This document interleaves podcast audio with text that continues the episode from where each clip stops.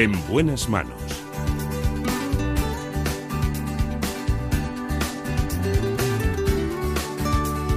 El programa de salud de Onda Cero.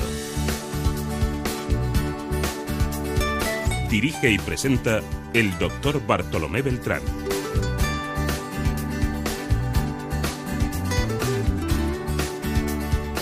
¿Qué tal? ¿Cómo se encuentran? Me alegro mucho de saludarlos. Aquí estamos dispuestos a hablar, como siempre, de salud. Nos acompaña en la realización técnica Daniel Solís. En la producción del espacio, como siempre, Marta López Llorente.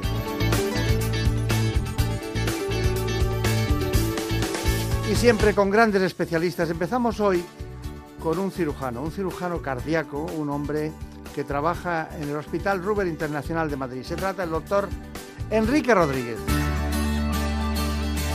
En buenas manos. El programa de salud de Onda Cero. Dirige y presenta el doctor Bartolomé Beltrán.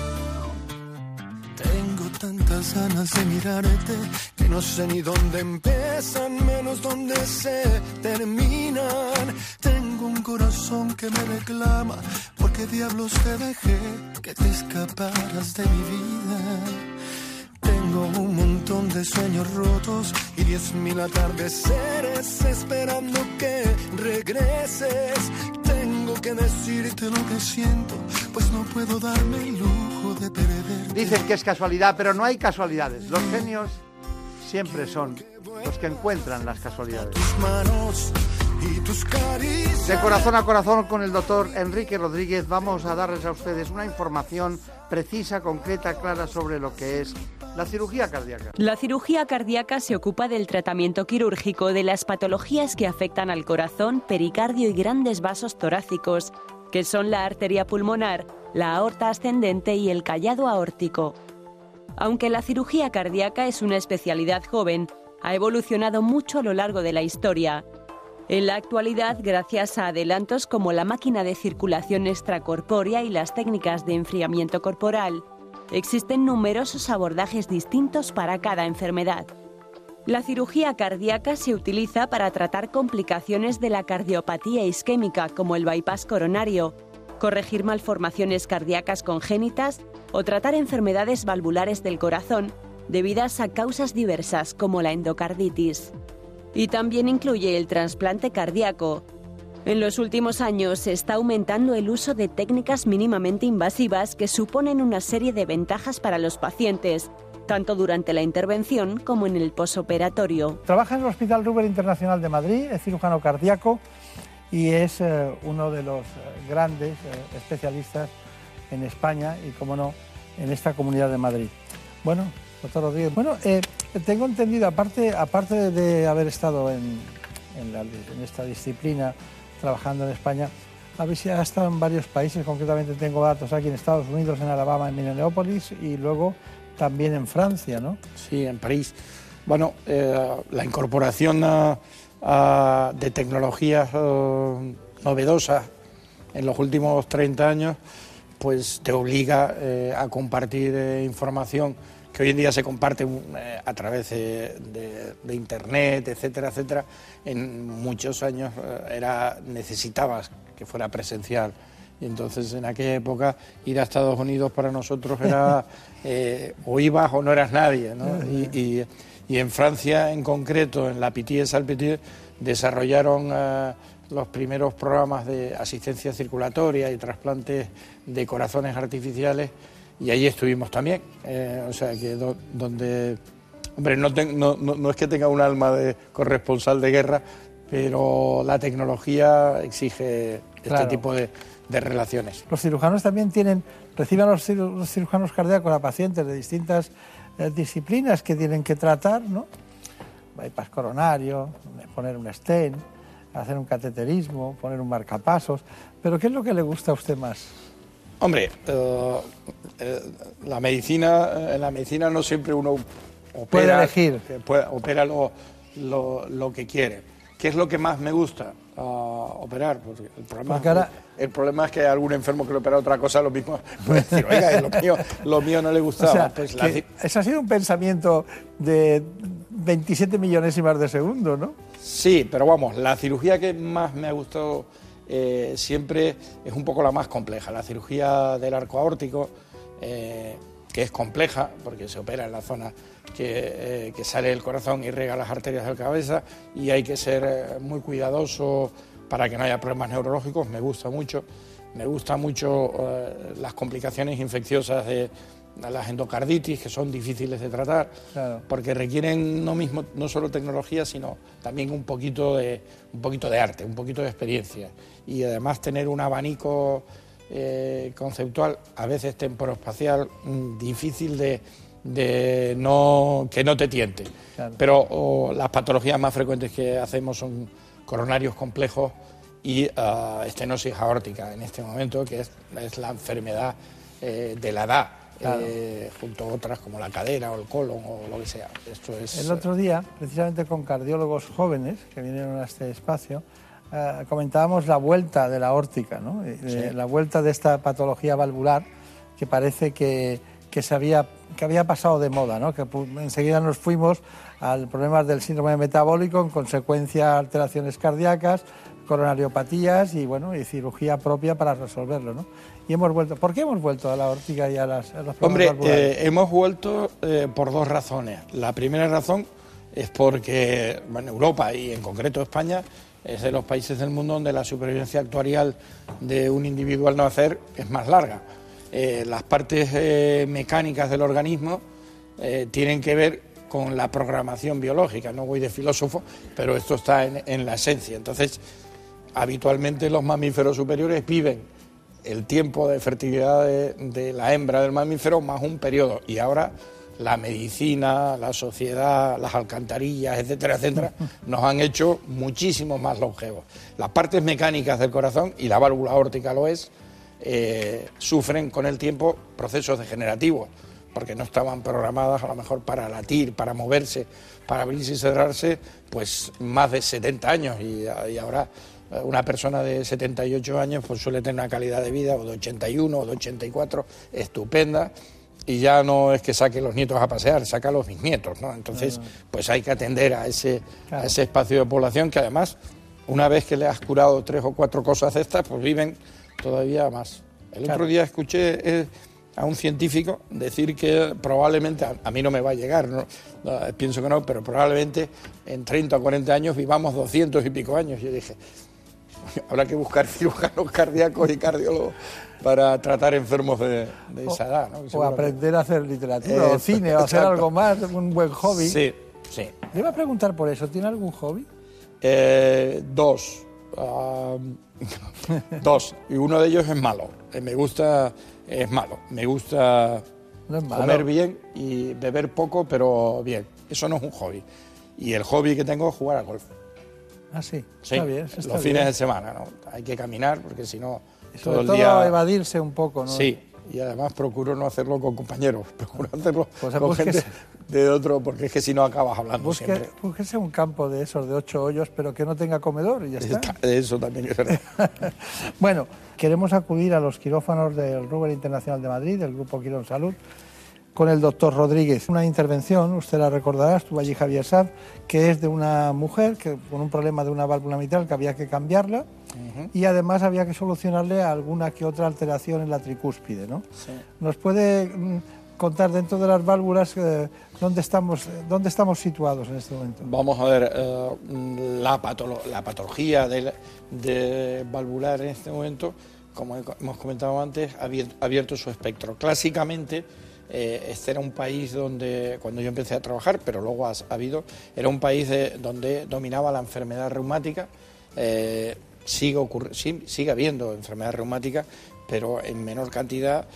Para, explicarlo bien, eh, las enfermedades que afectaban a, la, a las amigdalitis de repetición, etcétera, etcétera, generaban o generan una serie de anticuerpos cruzados con las proteínas eh, de las válvulas y al final se desarrollaba prevalentemente enfermedad de la válvula mitral. La enfermedad de la válvula mitral también eh, le ha cambiado el aire, ahora hay mayor prevalencia mm, de insuficiencias mitrales en personas jóvenes que tratamos ah, con, de corregir antes de que haya que colocar una prótesis, pero todavía seguimos viendo eh, las grandes patologías, las estenosis mitrales muy severas, calcificadas, algunas de ellas son personas que se trataron previamente mediante cateterismos con valvuloplastias con balón, pero ya en una segunda edición los procesos inflamatorios las hacen irreparables. Y esas válvulas, esos enfermos, eh, después de desarrollar estenosis mitral, como el circuito de la válvula mitral, eh, si no pasa bien la sangre hacia el ventrículo izquierdo, lo que genera es remanso hacia los pulmones, al final el corazón de izquierdo, como no funciona bien, deteriora un poco la función del corazón derecho y por lo tanto lo dilata. Al dilatarse el corazón derecho se genera una insuficiencia funcional de la válvula tricúspide que con el tiempo esa, dilatación no vuelve a su ser, aunque cambies la válvula eh, mitral. Y en estos enfermos hay que operarles la válvula mitral y arreglarles la válvula tricúspide porque si no, con los años, pues en vez de tener insuficiencia cardíaca izquierda, o sea, fatiga eh, de respiración, pues tienen fatiga y la tripa hinchada de insuficiencia tricúspide. Claro. ¿Y esos pacientes son los que luego también hay que anticoagular? Sí. Eh, el mundo de la anticoagulación que ha pegado eh, pues un cambio en todas las direcciones menos en una, que es y, no valvular. Exacto. No, eh, los, valvulares con prótesis todavía eh, no hemos eh, encontrado los sustitutos que, ha encontrado la anticoagulación para la fibrilación auricular, para los anticoagulantes orales de nueva generación no, valen para las prótesis. No, lo pone en, el, en el índice del, del, Ministerio de Sanidad de la ficha técnica, lo pone, dice no valvular. Fíjate, perdóname que te tute, fíjate que participamos hace 10 años en el primer estudio pan mundial, digamos, eh, esperanzados con que el sintrón o la warfarina en Estados Unidos pudiera tener un sustituto que no obligara a los enfermos a tener un control tan rígido, que no hubiera eh, tantos eh, vaivenes con la alimentación. Pero yo se lo cuento a los pacientes, el, estuvo, el estudio lo tuvimos que abortar porque los resultados iniciales empezaron a ser eh, preocupantes. Entonces, eh, nadie se ha, se ha, atrevido a dar un paso más allá que la experimentación animal en el caso de pacientes portadores de prótesis mecánicas. es, como si habláramos ya de otro tema, ¿verdad? Hemos pasado, pero es muy interesante. Yo estoy a favor de los anticoagulantes orales eh, de, última generación, claro, evidentemente, excepto en los casos de, de alteraciones valvulares que provocan dilatación de la aurícula y fibrilación, pero en esos casos hay que seguir con el síndrome. Sí. Evidentemente. Bueno, eh, es que tengo ganas de entrar en quirófano. Vamos allá. Esta intervención, eh, válvula mitral, también una solución a algunas alteraciones de la válvula tricúspide. La primera cavidad que abrimos, esta que está aquí abajo, es la aurícula izquierda, que curiosamente la estoy abriendo del lado derecho. Y exploramos. Y vemos que esta válvula que está aquí, que es la válvula tricúspide, está anormalmente dilatada, como consecuencia de la enfermedad de base que tiene la enferma, que es eh, la estenosis mitral. Esto es un trombo, un trombo muy grande, que se ha instalado dentro de la orejuela, los enfermos que tienen enfermedad reumática y fibrilación auricular, dentro de la orejuela izquierda. Luego, ahora lo, lo quitaremos, que es importante, y esto otro que veis ahí, es una válvula mitral, la veis, muy, muy, muy calcificada y muy, muy deteriorada, que vamos a quitar. Esto es el trombo, cuando se mueve de ahí se va por la válvula, lo que genera es una embolia que te puede costar la vida o dejarte tocada la cabeza, etcétera, etcétera. Los trombos que salen, curiosamente, cuanto más pequeños son, o de tamaño mediano pequeño, más fácilmente pasan por el orificio de la válvula mitral y más fácilmente salen, salen como sputniks al resto del territorio. Es una, es una válvula completamente enferma, con calcio, con un orificio real pequeñísimo, tenía que ser como el Rondelli porque la, por donde la sangre cada vez le cuesta más pasar, obviamente. Hemos quitado la válvula. Y ahora, antes de poner la nueva, lo que tenemos que hacer es arreglar a nuestra amiga la válvula tricúspide que está aquí dentro de la oreja. Y lo que está en la válvula tricúspide no tiene afectación orgánica habitualmente, lo que tiene es una afectación funcional. Ahora hay que medir el tamaño más o menos, oh, seguramente sea un 32, el tamaño del anillo que vamos a colocar. El anillo está preformado, tiene una forma determinada y ese anillo lo que hace es mantener la reducción del tamaño del anillo del paciente de una manera estabilizada. Esto es el anillo implantado. Y con este dispositivo voy echando suero y lo que hago es poner el aspirador. Es que pruebo que la válvula se cierra al medio. Eso es lo que se trata. ¿Vale? Es importante que todo lo que abramos lo cerramos porque si no se escapa la sangre de dentro de las cavidades. Tiene dos cositas eh, concomitantes un poquito diferentes. Una, que es ya raro encontrar una persona que tenga un trombo en la orejuela izquierda eh, tan grande como, como hemos comentado. Y, eh, y también en, en, este tipo de, de enfermedades, pues que tenga una válvula mitral también tan, tan cerrada y tan evolucionada. Entonces, oye, pues eh, estoy encantado de esa válvula mitral que estamos viendo ahí. Es, eh, está muy, muy, muy cerrada y muy, muy calcificada. Mucho, mucho. Sería además eh, por la coloración, por la consistencia, por el, el, en lugar de un orificio circular es longitudinal porque va apretando todo lo que es cartílago, ¿no? Sí. Es una el comentario del cierre lo he hecho, lo de, lo de que todo hay que cerrarlo porque si no se escapa la sangre porque en uno de esos viajes que hicimos ya hace años para empezar a hacer cirugía mínimamente invasiva de la válvula mitral a Suecia, coincidí con un cirujano, eh, eh, eh, bueno, era de origen escocés eh, italiano, de padre y madre, que era muy simpático y trabajaba con, eh, con nosotros allí mientras nos estuvimos formando y siempre decía, me decía, oye, a este paso, con toda esta innovación tecnológica, lo único que va a quedar claro dentro de 20 años es que nos vamos a tener que poner guantes en el quirófano y que la sangre tiene que seguir circulando por dentro de las arterias y del corazón. Y la verdad es que todo ha cambiado desde 1996 un montón. Eso es como aquel chiste de saber el botón que hay que apretar. Porque cuando vienen mal dadas también hay que arreglarlo. Efectivamente. O sea, que, el cirujano no está, para, no está al servicio de la tecnología. Utiliza la tecnología, pero cuando falla la tecnología, eh, si no está el cirujano no, no sale. Pero bueno, está bien la anécdota.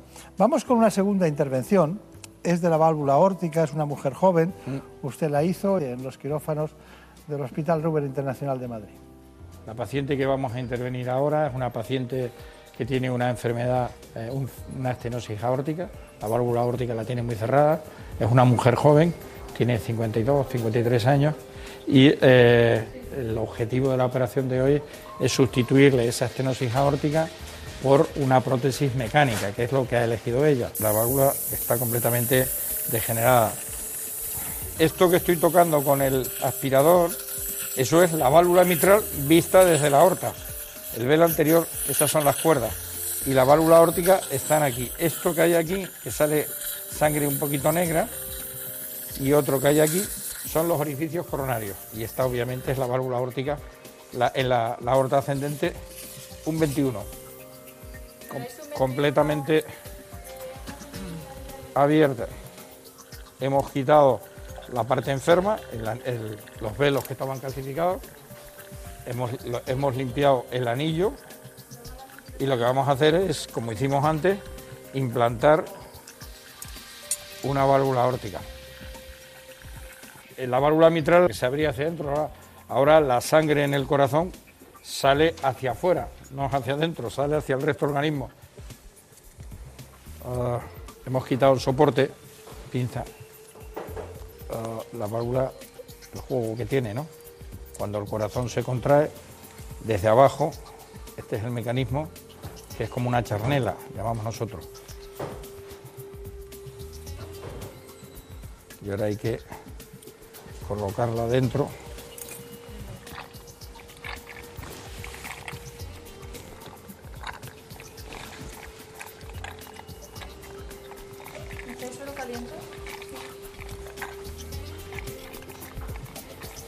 Y esto es el cierre. que es un cierre que hacemos en seguridad doble. Eso se llama fibrilación ventricular. Eso es lo que cuando de repente alguien por la calle se cae redondo y por eso hay esos desfibriladores que la gente le dan un choque, que es lo que voy a hacer yo ahora. A veces lo que cae en fibrilación no es el ventrículo, sino las aurículas. Se llama fibrilación auricular. Ahora, sin embargo, es así. Eso es ritmo sin usar, que es lo mejor que se puede tener, lo que solemos tener siempre. No me extraña que vaya a jugar al gol para relajarse, ¿eh? Sí. porque ha tenido un corazón parado y, de repente en fibrilación ventricular, que es sinónimo de muerte, lo ha puesto en marcha. Y nos ha recordado que el estímulo eléctrico viene del nódulo sinusal, ¿no? Que eso es lo primero que cuentan en una clase de anatomía del corazón, ¿no? Lo primero, sí, lo primero, bueno, lo primero es el músculo y luego la electricidad, ¿no? Hoy, pero van, van unidos. A veces eh, recuerdo una anécdota de un cardiólogo de estos muy antiguo que preguntaba, pero vosotros, vosotros en el quirófano, porque claro, no todo el mundo tiene acceso al quirófano, ¿veis, eh, eh, ¿veis el, haz de Higgs? y entonces un, antiguo amigo, maestro, Juanjo Rufilanchas, que iba con él, le decía en plan broma, sí, eh, nos, lo pintan, nos lo pintan de color amarillo, como en las clases de anatomía. Pero bueno, hay que saber por dónde van las cosas, ¿no? Claro. Hay que saber por uh, dónde A veces no van por el sitio, eh, hay cambios anatómicos, ¿no? Efectivamente, desgraciadamente, hay veces que hay eh, muchas variaciones de la normalidad, hay que saber. Usted, pues, es que quiero dedicarle algunos minutos por lo menos al tema de la de los problemas coronarios en relación con la cirugía cardíaca. Usted fue discípulo de Figuera y Merich, ¿no? Sí.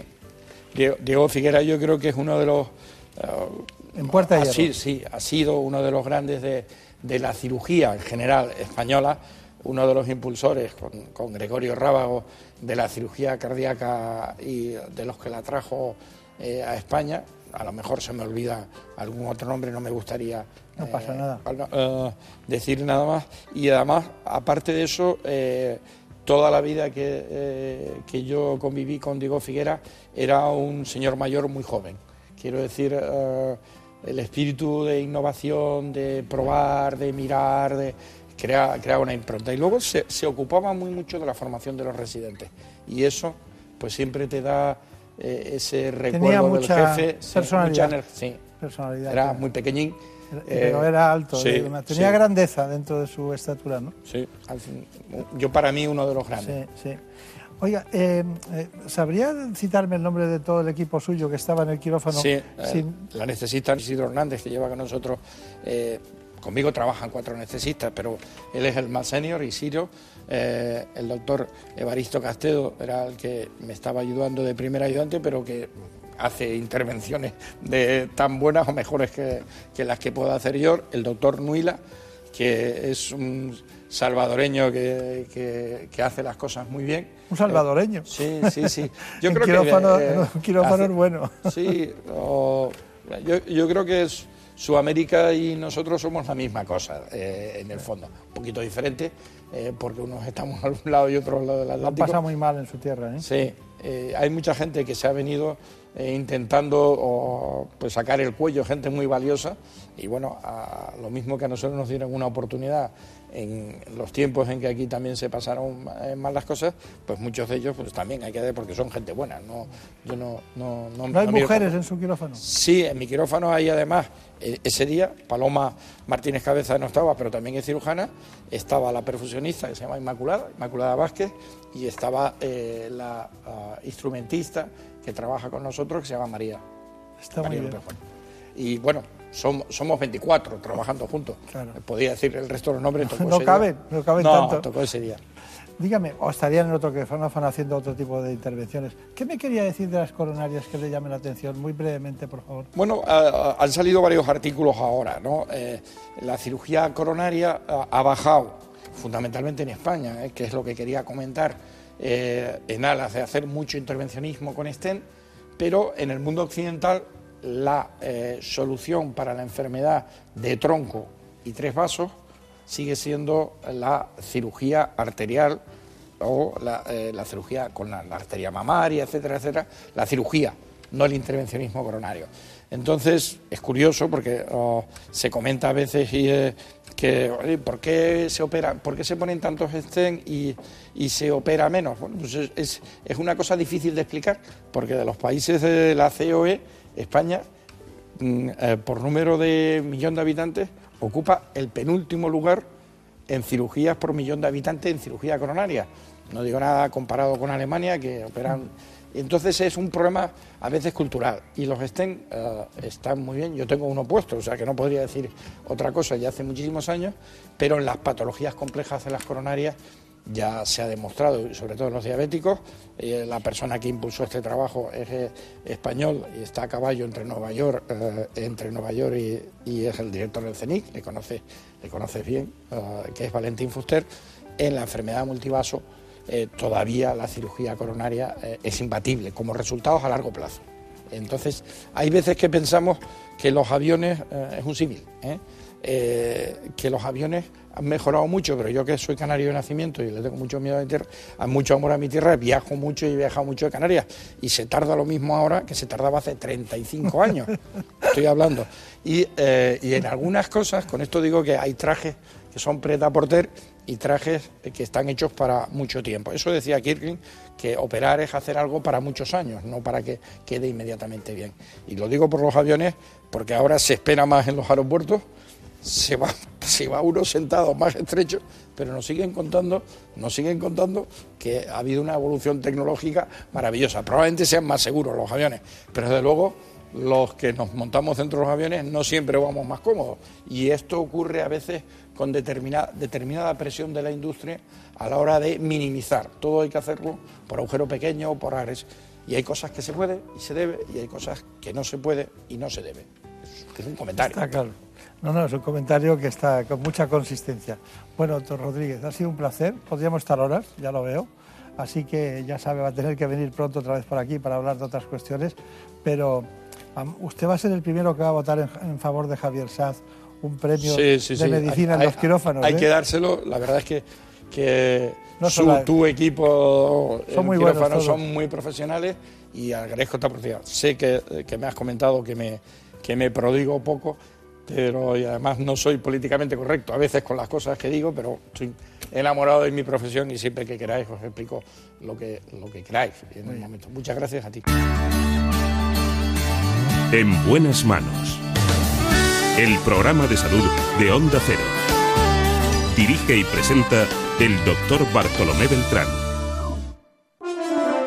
La mañana suena plural, voces expertas, opiniones equilibradas. Estamos viendo cómo discurre esta semana muy relevante en todos los sentidos. ¿Quién ganó?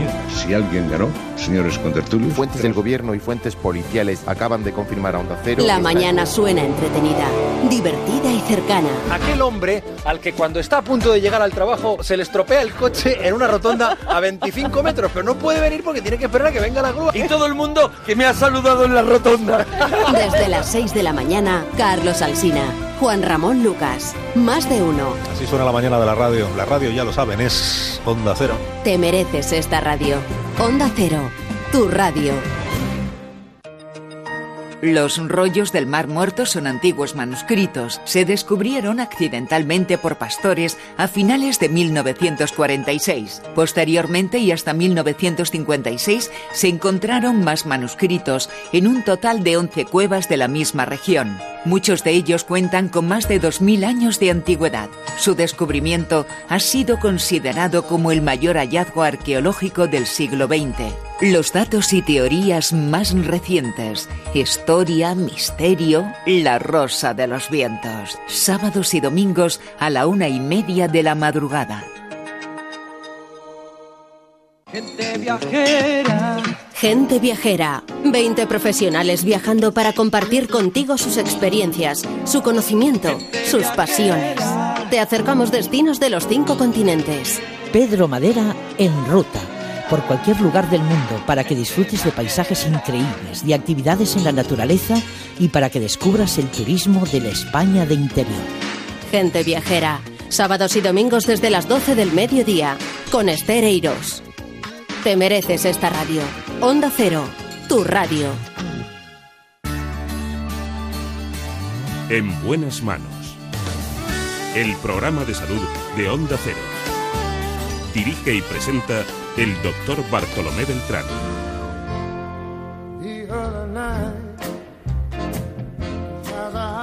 Sleeping, Días atrás sabíamos que más de 10 millones de niños y adolescentes en España tienen dermatitis atópica.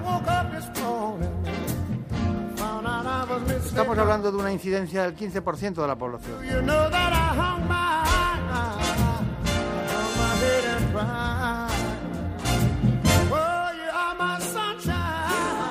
Hemos acudido a la experiencia clínica de la doctora Paloma Borregón. Por eso le he propuesto a ella y a ustedes que conozcamos las coordenadas de esta patología.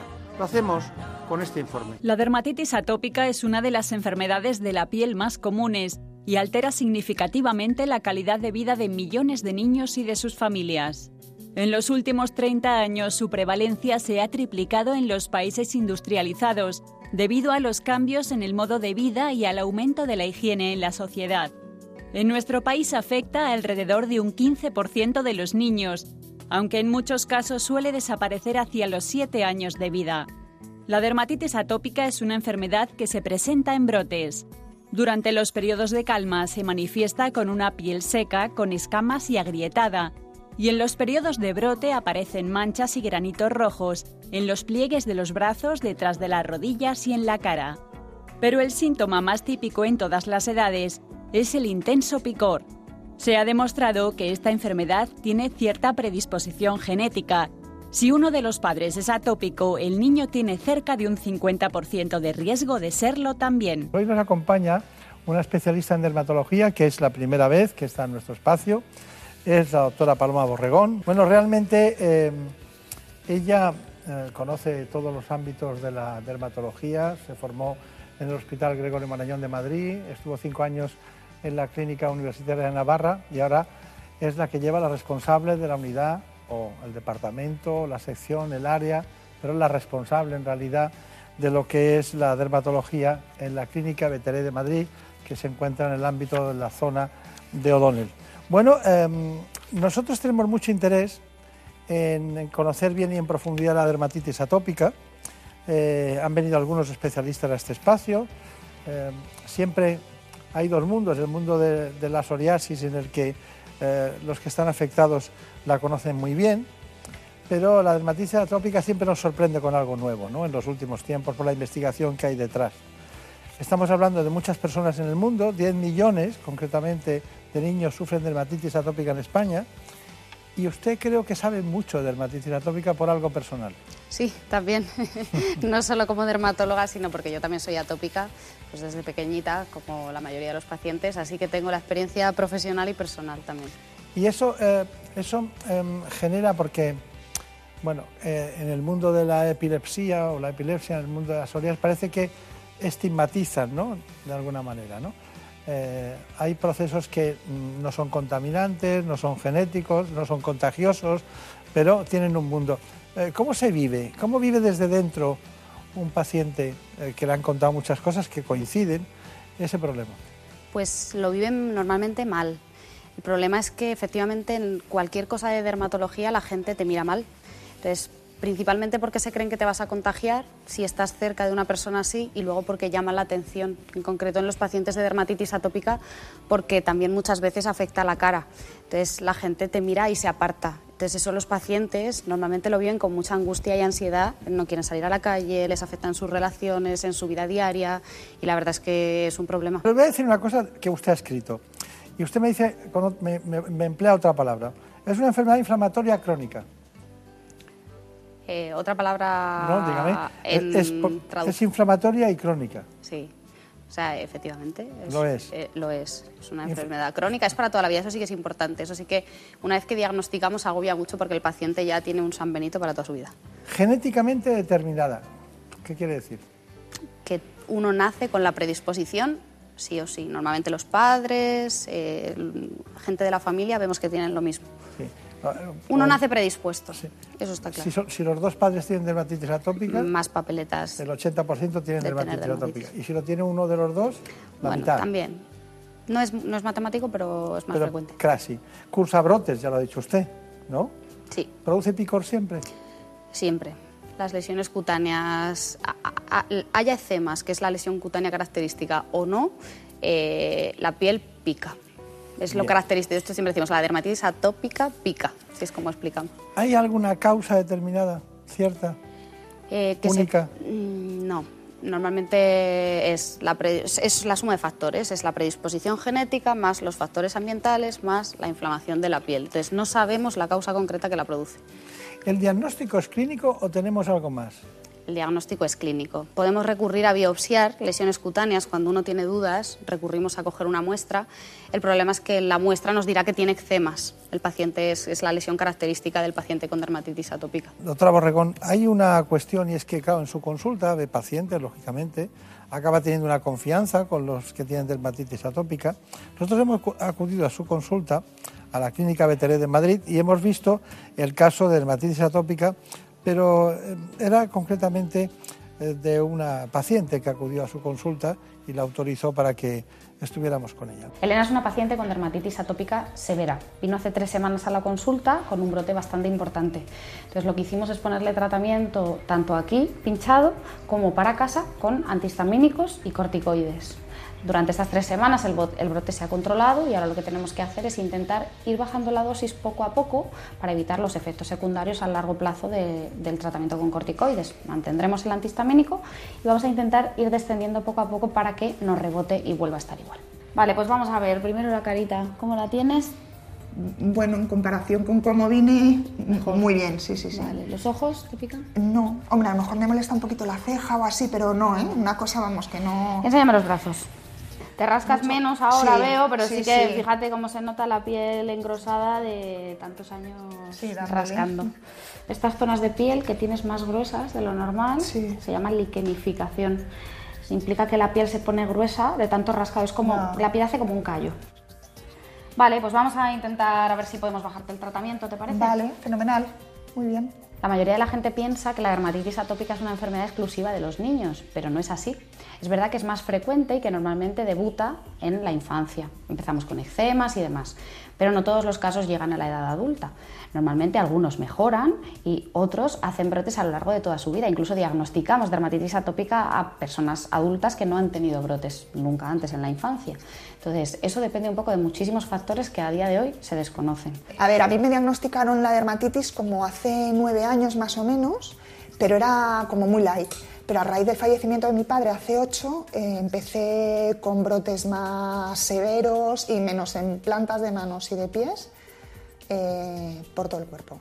Infecciones, porque claro, de rascarte se te infecta, el pecho se me ha infectado, por ejemplo, supurando, me supuran los ojos porque se me rajan, la boca se me parte. Eh, afecta muchísimo y sobre todo el picor también porque es como un desazón que es que, es, que es, imposible dejar de rascarte, es, una, es muy desagradable. Y luego también la calidad del sueño, que tengo que tomar algo para poder descansar y dejar de picar. Bueno, entonces, eh, doctora Borregón, que este caso que me dice algo más que añadir. Claro, el caso de Elena es, es, difícil porque es una dermatitis atópica severa, además que ha debutado con tal severidad en la edad adulta, lo cual a veces es más difícil incluso de asumir y esa desesperación, ese rascado, eso que cuenta de la gente me mira, lo paso mal, eh, es bastante difícil y luego, bueno, además en su caso eh, tiene una alopecia areata que ha empezado a perder el pelo, no solo de, la cabeza, sino que también se ve que tiene un poquito de falta de pelo en, las cejas. Entonces se ve muy bien cómo la gente eh, si ve a una persona así, te mira. Entonces ella se siente un poco excluida. Entonces psicológicamente se pasa mal. Claro. una alopecia areata, perdía el cabello en una zona concreta, delimitada, ¿no? Eh, es una comorbilidad ¿no? que tiene dentro del ámbito dermatológico. ¿Qué comorbilidades tiene la, exactamente la, la, dermatitis atópica? Pues de las cosas más frecuentes que pasan en, pacientes con dermatitis atópica, eh, la primera son las infecciones, porque es lógico, ya que la, barrera, la, piel es tan delicada, es como una barrera rota, las bacterias entran y, colonizan nuestra, nuestra piel, con lo cual las infecciones son más frecuentes y así como cualquier infección vírica, los herpes, los moluscos en los niños, un montón de, infecciones. Por otro lado, algunas cosas autoinmunes, como, como efectivamente la alopecia areata, que comienza perdiendo eh, pequeñas placas de, pelo en el cuero cabelludo y se puede extender pues, incluso a, todo el cuerpo. Eh, otras cosas autoinmunes como enfermedades tiroideas eh, y eso es pues al final sobre todo cosas alérgicas, asma, alergia a casi todo. Entonces son pacientes, como yo siempre digo, que el paciente atópico los atópicos somos como un poco más delicados para casi todo. Los factores agravantes, concretamente, que agravan la patología de la dermatitis atópica. Vamos allá. La dermatitis atópica es una enfermedad crónica y no contagiosa que causa picor e inflamación en la piel. Cursa en brotes recurrentes que pueden ser desencadenados por distintos motivos, como infecciones virales, vacunas, periodos de estrés o exposición a químicos como el cloro de las piscinas. Además, las condiciones climáticas han demostrado que empeoran los brotes de dermatitis, especialmente en los meses de invierno. Debido a las bajas temperaturas, abrigarse en exceso y pasar la mayor parte del tiempo en el interior con calefacciones que resecan mucho el ambiente. De hecho, durante esta época del año aumentan de forma considerable las consultas de dermatología pediátrica por empeoramiento de los casos de dermatitis atópica, otro de los factores nocivos implicado es la contaminación medioambiental, lo que explica el aumento de la prevalencia de la enfermedad en las últimas décadas, especialmente en países industrializados. Eh, está muy bien, pero me gustaría saber qué hacemos con un tratamiento concretamente de un brote de dermatitis atópica. ¿Seguimos utilizando corticoides? Claro, ahí es cuando tenemos que empezar, en el brote. O sea, la idea es utilizar los corticoides para los brotes inicialmente. Cuando tenemos un brote hay que usar el corticoide, pero en serio. O sea, si empezamos con cremas de corticoide, mañana y noche, todos los días, una semana o dos. Y dejarlo. Eso para el tratamiento del brote inicial y tratamientos muy importantes, como hemos dicho antes, para, para quitar el picor, el prurito, con, con antihistamínicos, con pastillas para el picor. Eso de inicio. Si el brote es más severo o si es una dermatitis severa que se está cronificando, entonces ya tenemos que recurrir incluso a tratamientos más fuertes, ya a tratamientos inmunosupresores que bajan nuestras defensas y nos mantienen eh, un poco a raya. Y luego el corticoide, la idea es cuando ya el paciente está controlado, irlo bajando poquito a poco para evitar un rebote o para evitar problemas en nuestro organismo. Está bien. Bueno, ¿y qué, hacemos qué hace usted para el mantenimiento? Estoy hablando de un caso medio, ¿no? ¿Qué le da para que alguien se encuentre normal, haga una vida normal y no sea un brote? Eso es lo más importante. Yo siempre digo que podemos prevenir un poco los brotes si nos cuidamos bien. Entonces, ¿qué hay que hacer? Algunas cosas que se han comentado. Evitar el lavar la piel en, exceso, uno se tiene que duchar e, efectivamente a diario, pero lo que tenemos que hacer es evitar baños largos con agua muy caliente, porque eso lo que hace es eh, que nos remoja la piel y perdemos nuestra barrera de lípidos natural. Y una vez que nos hemos duchado, siempre utilizar hidratación, siempre crema hidratante. Y no nos vale cualquiera, a una piel normal le vale cualquier crema. Sin embargo, a una piel atópica tiene que utilizar productos para dermatitis atópica, eso es muy importante. Y todos los días, no me acuerdo de la piel cuando me pica, entonces me pongo la crema. No, eso todos los días. Y evitar los factores agravantes, como hemos comentado, la sequedad. En los países industrializados, efectivamente, por la contaminación hay factores que no podemos controlar. Pasa mucho que la gente cuando se viene a vivir a ciudades grandes con contaminación, de repente hace brotes de dermatitis atópica severos. Entonces, intentar controlar esos factores, poner humidificadores en el, en el ambiente, evitar tener mm, cosas que acumulen ácaros en casa, por evitar el polvo, que al final son, son alérgenos, el pelo de los animales, evitar la lana, el contacto con la piel, la lana para la dermatitis atópica es fatal, las madres se empeñan en ponernos jerseys de lana y si eres atópico no la puedes soportar. Eh, y, y, un poco, es verdad, siempre al final se culpa al, niño y es que el niño es atópico, no puede, no puede usar cosas de lana. Y evitar el rascado, llevar siempre las uñas muy cortas para, no, para intentar no rascarse y, cronificar, infectarse, etcétera. Bueno, eh, cuando hay una patología tan frecuente, normalmente las personas se asocian para luchar eh, por sus deseos, ¿no? Porque se arregle el entorno social, político y tal. Usted es consciente de eso, ¿no? Y porque usted, cuando está sola en su consulta, está utilizando un caso particular, pero si vienen enseñados, formados, pues es un paciente empoderado y es mucho mejor, un paciente con conocimiento. La Asociación de Afectados para la Dermatitis Atópica está luchando contra eso. Asociación de Afectados contra la Dermatitis Atópica. Pues eh, la Asociación de Afectados por la Dermatitis Atópica surge impulsada por nuestros dermatólogos, que nos animan a un grupo de pacientes a que compartamos nuestras experiencias entre nosotros, a que intentemos dar visibilidad a esta enfermedad en las fases de adulto y a que luchemos por los derechos que tenemos como afectados por esta dolencia. Fundamentalmente, eh, los objetivos de la asociación consisten primero en dar a conocer la enfermedad e intentar reunir a muchos pacientes que están recluidos en su casa y que no saben que compartiendo la experiencia van a mejorar un montón. Otro de nuestros objetivos es luchar por que la Administración también nos reconozca y vea que hay una serie de necesidades que tenemos, como eh, cremas hidratantes, etcétera, una serie de tratamientos muy caros que tenemos que financiarnos ahora mismo cada uno de manera particular. Y luego queremos que la gente conozca la enfermedad porque a veces genera mucho rechazo y sin embargo es una dolencia que no es contagiosa, pero que es desconocida en casos severos. Pues damos las gracias a África Luca de Tena por esta información desde la Asociación de Pacientes Atópicos. Tengo aquí un listado que usted conoce muy bien de cuestiones que interesan mucho a nuestros eh, pacientes. Yo es que no me gusta hablar de pacientes de dermatitis atópica, aunque también eh, lo puedan ser. Pero bueno, eh, vamos a ver, yo le digo, los baños, ¿qué tiene que decir? Baños cortos y con agua más bien templada. Evitar agua muy caliente y baños largos. Y el cloro también evitarlo. A veces es inevitable, pero yo siempre recomiendo a los padres que se planteen otro deporte para sus hijos desde pequeños porque el cloro les hará daño toda la vida. Sin detergentes, para entendernos. Y con jabones suaves, lo ideal es, eh, de chiquititos a veces les decimos que no usen jabones que tengan mucho detergente, que hagan mucha espuma, que tengan mucho perfume, porque van a irritar más la piel. Cuanto menos, mejor. Son mejores los de tipo Sindet, que son los que no hacen espuma, o los que son oleosos, tipo aceite, geniales. Los oleosos deben ir muy bien, sí, sí, sí. Y, todas estas compañías como los, los eh, eh, Pierre Fabre, Isdin, Urbedin, todas estas compañías no tienen esos productos ya los tienen. Lo que pasa es que hay que buscarlos. Por eso yo siempre insisto, y África lo decía en el vídeo, el problema es que son productos que siempre son más caros. O sea, no nos vale una crema, una leche hidratante cualquiera. Entonces, todas esas casas tienen productos, por eso simplemente hay que mirar productos específicos para pieles atópicas.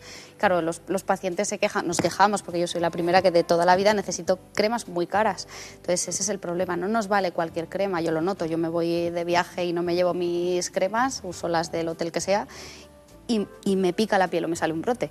O sea que mm, eso es muy importante. En las manos es sobre todo donde más me sale. ¿Por qué? Porque en la consulta me lavo las manos 20 veces al día. Entonces, cuanto más lavamos, pues más el tema. Ropa y tejidos. Ropa y tejidos. Los consejos que tenemos que dar es, sobre todo, ya hemos mencionado, lana, no, y siempre intentar ropa de algodón. Eso sí que es súper importante, no solo la ropa, sino también las sábanas. Todo lo que contacte con la piel del paciente, lo ideal es que sea eh, de algodón, evitar elásticos, evitar fibras sintéticas y, la lana, sobre todo, evitarla. Ya lo ha dicho, pero vamos a repetir, las uñas cortas, las uñas muy cortas, para evitar el rascado, porque si no, aparte que nos metemos infecciones, cronificamos. Bueno, ha llegado el 1 de mayo, abren las piscinas, ¿qué hacemos en las piscinas? Pues en las piscinas ahora es muy útil, son dos cosas. Ahora tenemos muchas cremas barrera, que son cremas que nos aplicamos antes de entrar en remojo con las piscinas eh, y por lo menos protegen un poco más la piel. Y ahora, la otra ventaja que tenemos ya desde hace unos años es protectores solares, que siempre, claro, estos pacientes, cualquier persona nos tenemos que poner protección solar. Estos pacientes cualquier crema les puede irritar. Entonces, ahora ya tenemos cremas de protección solar que tienen barrera y que además son específicas para pacientes atópicos, hidratan más y sí se nota la diferencia. Yo las, las utilizo y, se nota. ¿Y, la dieta? Pues mira, en cuanto a la dieta hay muchísima controversia. Oímos, es como con el acné, siempre se oye hay que comer esto, no hay que comer lo otro. En dermatitis atópica eh, no hay nada demostrado. Yo sí que digo siempre, son pacientes más alérgicos, entonces si eres alérgico a algo, evidentemente tienes que evitar esos alérgenos porque te van a hacer daño. Pero no hay nada demostrado. Está ahora como de moda eh, dar ácidos omega 3, probióticos, prebióticos, pero eh, a, veces mejoran. Yo siempre digo, si, si, estás mejor, sigue con ellos, pero faltan un poco más de, estudios. Y también está de moda dejar el gluten, y sí que ahí yo también, por, porque hice la, tesis sobre eso, veo a muchos... Ver, ¿cómo ha dicho? El gluten. Sí, sí, no, no, ah. pero es que me ha hecho un cambio en la dieta que es que esto me interesa mucho. Que está de moda, te he dicho, que está de moda dejar el gluten para muchas cosas y entre otras, pues eh, la dermatitis atópica es una de ellas. La gente dice, pues voy a dejar el gluten. Entonces, eh, para esto, desde luego, no hay evidencia. Eh, ¿Pero qué entiende usted por dejar el gluten? Hacer dieta libre de, gluten. O sea, quitar el gluten, que ya es bastante difícil y complicado. Tomar, tomar... tomar productos sin trigo, avena, cebada y centeno. Entonces, claro, eso aparte que nos limita, o sea, efectivamente los pacientes celíacos necesitan dejar el gluten, pero no todos los pacientes celíacos son atópicos. Sí que es una asociación ciertamente frecuente. Yo veo esa asociación con mucha frecuencia también porque veo muchos pacientes celíacos, porque me especialicé en eso y, también eh, veo más por eso. Pero, pero no implica que si tú eres atópico, si no eres celíaco, vayas a mejorar dejando el gluten en absoluto. Pues yo le ruego, es una intuición clínica, yo le ruego que investigue en temas de relación entre dermatitis atópica y alergia al gluten. Va a encontrar cosas. Y la segunda investigación es, para mí, ¿eh? Eh, alergia al gluten, dermatitis atópica y flora intestinal. Sí, por eso los probióticos y prebióticos ahora cada vez se dan más y los pacientes cuentan que mejoran. Y la tercera, la tercera, ovario poliquístico. Mm alérgicas al gluten y dermatitis atópica. Bien. O sea, al final se asocia, es otra enfermedad. La, enfermedad celíaca es, una enfermedad autoinmune. Entonces, al final, todas las enfermedades con, con, alteraciones inmunitarias se asocian. Por eso yo siempre, y efectivamente hay muchos que son celíacos, eh, y son atópicos. ¿Por qué? Porque la dermatitis atópica es muy frecuente y la enfermedad celíaca es ciertamente frecuente. Por eso yo siempre digo que primero lo suyo es estudiarlo antes de dejar el gluten, eso sí, porque efectivamente si eres celíaco y dejas el gluten, tu dermatitis atópica suele mejorar porque no tienes estímulo alergénico. Claro. Perdónenme que vaya tan deprisa, pero es que quiero que incluyamos el máximo número de conceptos. Hay uno que animales domésticos y dermatitis atópica mejor evitarlos por el, por, por el pelo, del, por el epitelio. De los, ya, por, les estoy quitando de todo a los atópicos, pero siendo atópicos se puede vivir, se vive mejor. Yo he tenido perro eh, toda la vida y, ahora que no lo tengo, estoy mejor.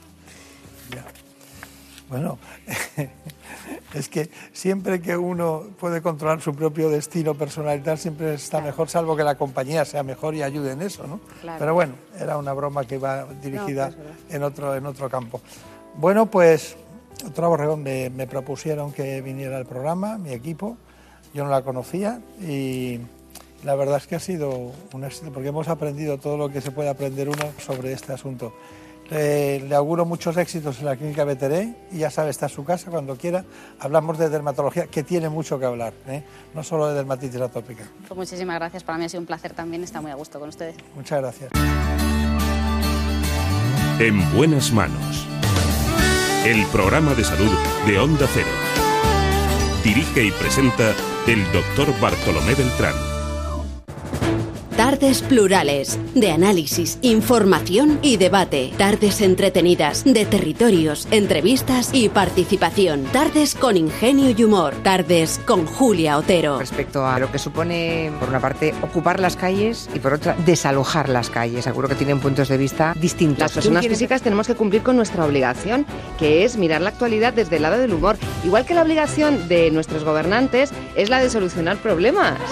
muy bueno, Julia en la onda de lunes a viernes, Julia Otero, a partir de las 3 de la tarde. Te mereces esta radio. Onda Cero, tu radio.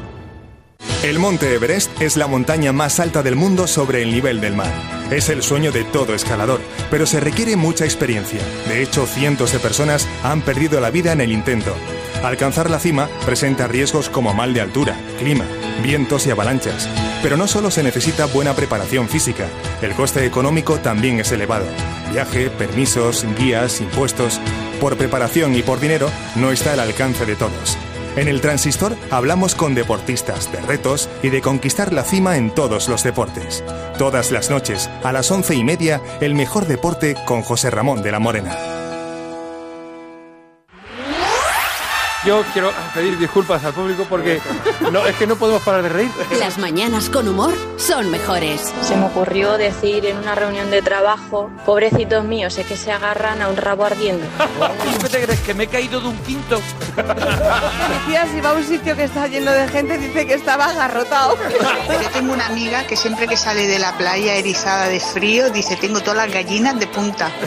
Contágiate. Me estoy riendo, pero ¿cómo me estoy riendo yo sola, por favor? Más de uno. Juan Ramón Lucas. Te mereces esta radio. Onda Cero. Tu radio. En buenas manos. El programa de salud de Onda Cero.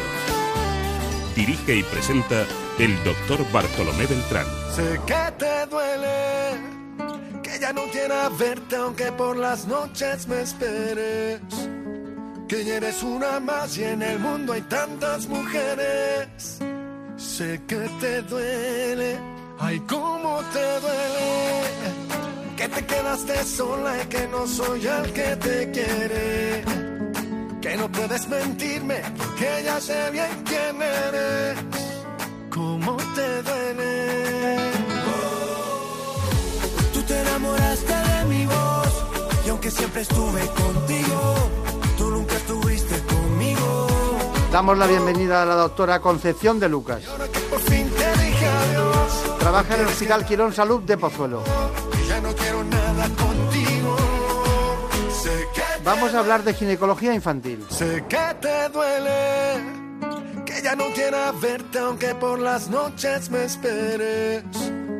Que ya eres una más y en el mundo hay tantas mujeres.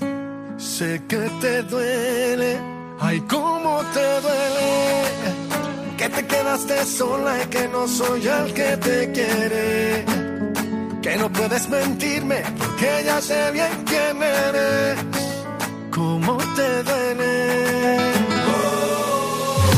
Tú te enamoraste de mi voz y aunque siempre estuve contigo, tú nunca estuviste conmigo. Oh, y ahora que por fin te dije adiós, quieres quedarte conmigo y ya no quiero nada contigo. Sé que te duele saber que mis canciones y nuestro amor ya no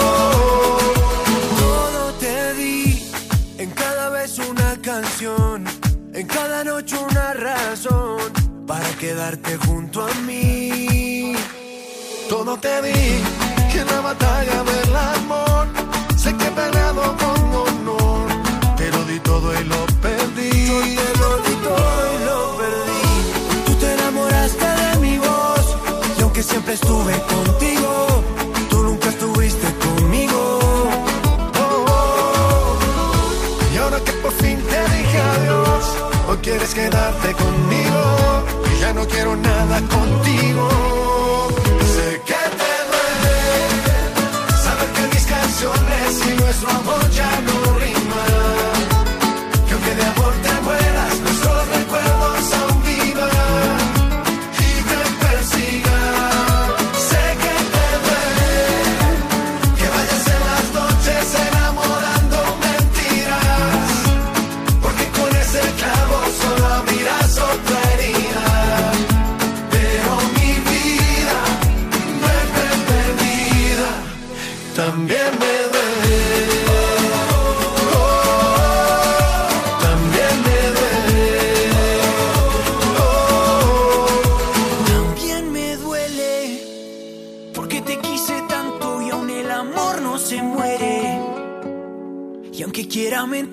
Siempre seré el que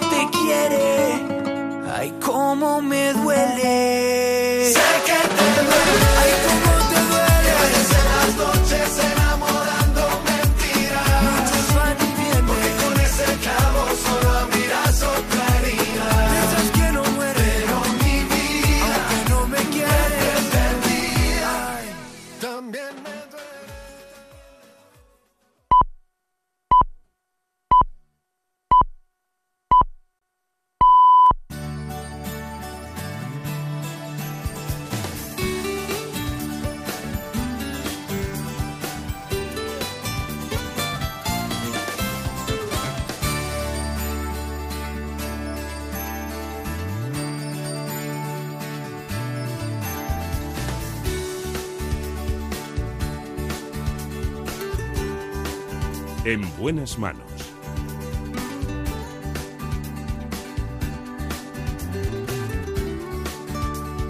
El programa de salud de Onda Cero. Dirige y presenta el doctor Bartolomé Beltrán.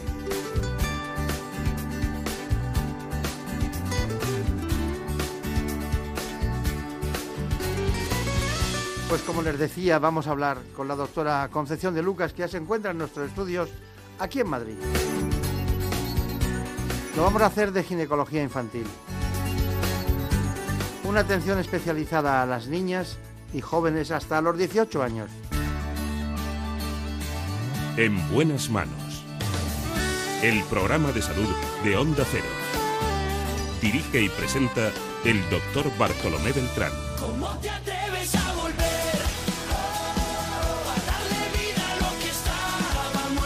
Con estas eh, aportaciones musicales de Daniel Solís no sabemos si nos hemos levantado o nos vamos a la cama.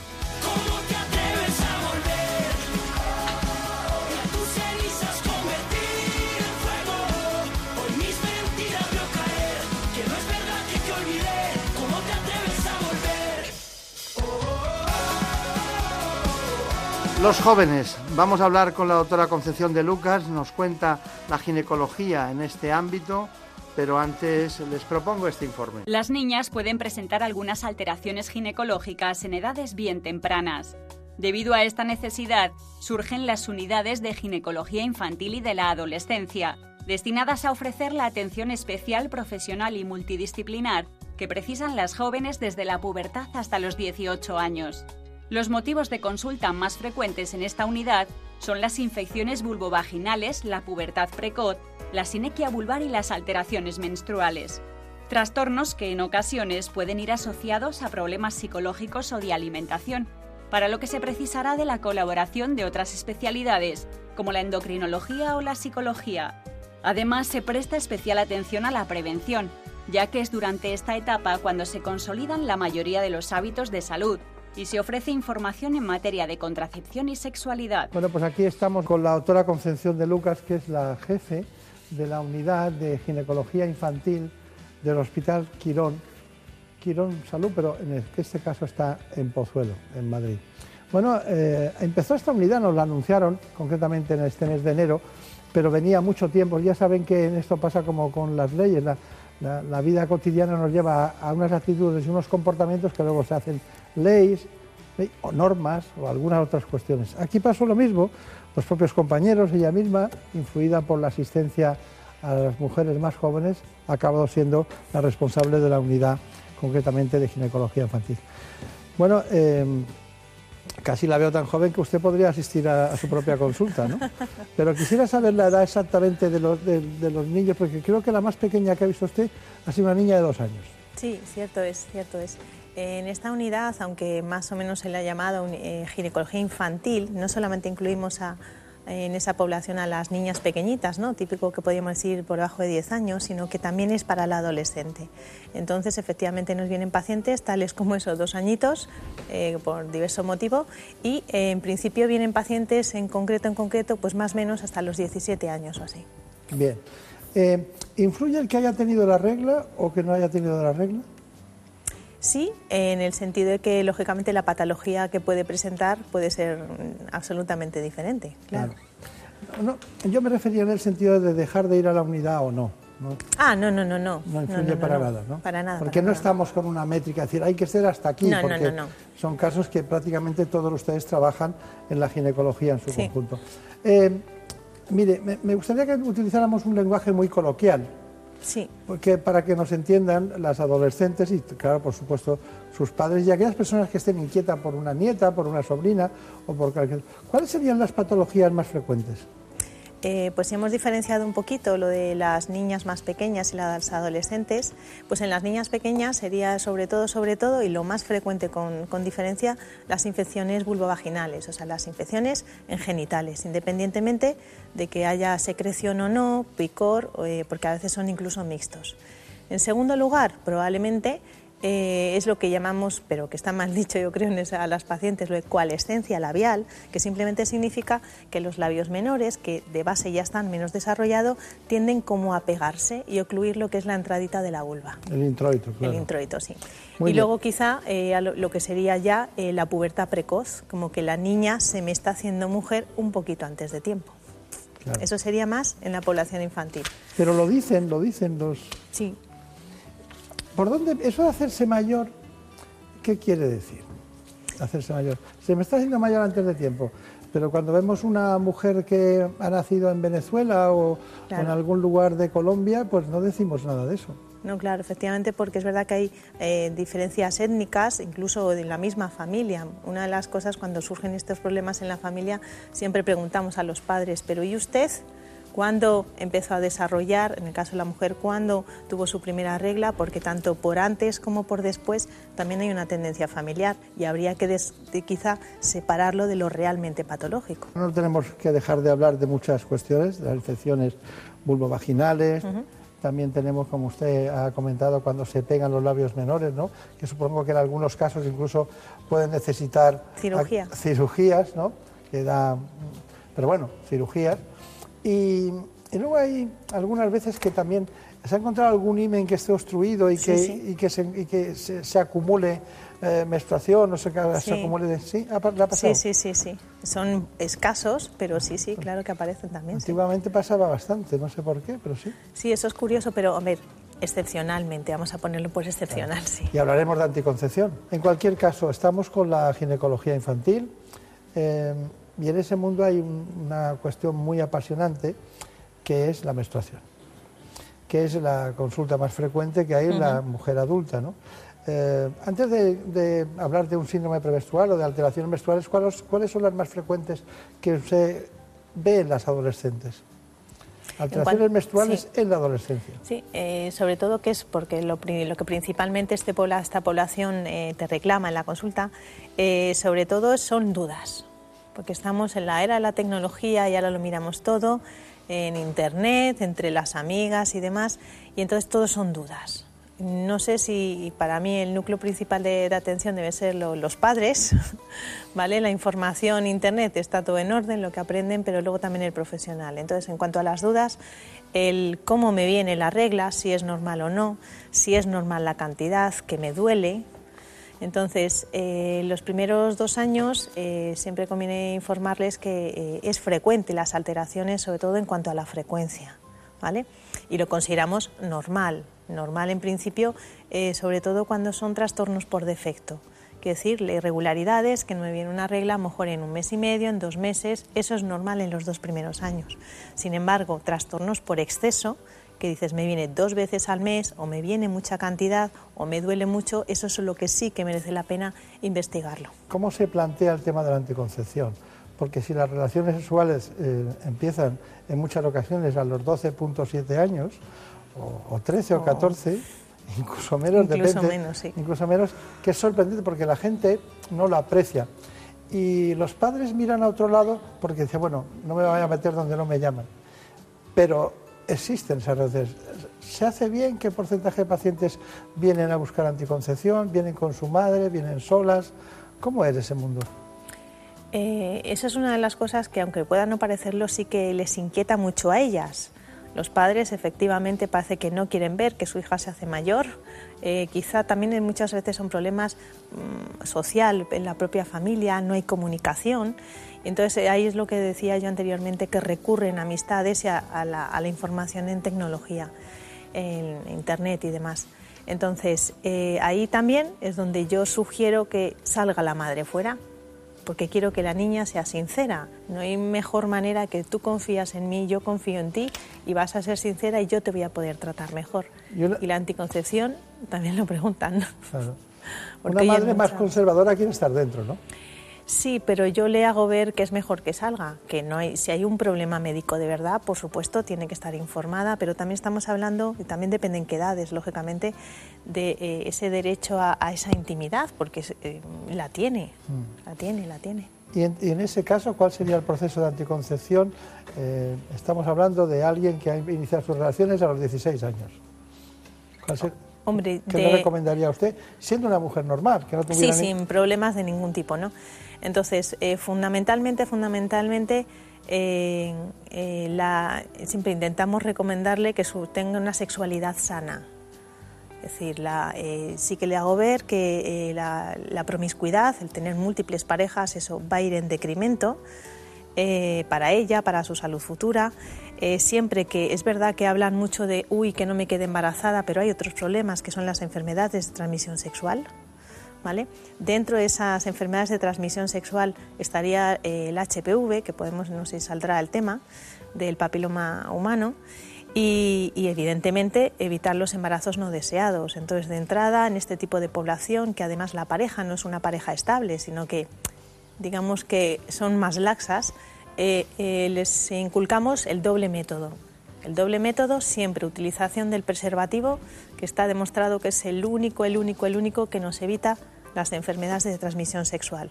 A eso le podremos añadir un anticonceptivo si es que además le puede añadir un cierto beneficio, no solamente como un segundo método para no quedarse embarazada, sino también pues para controlarle sus reglas, su cantidad, su duración.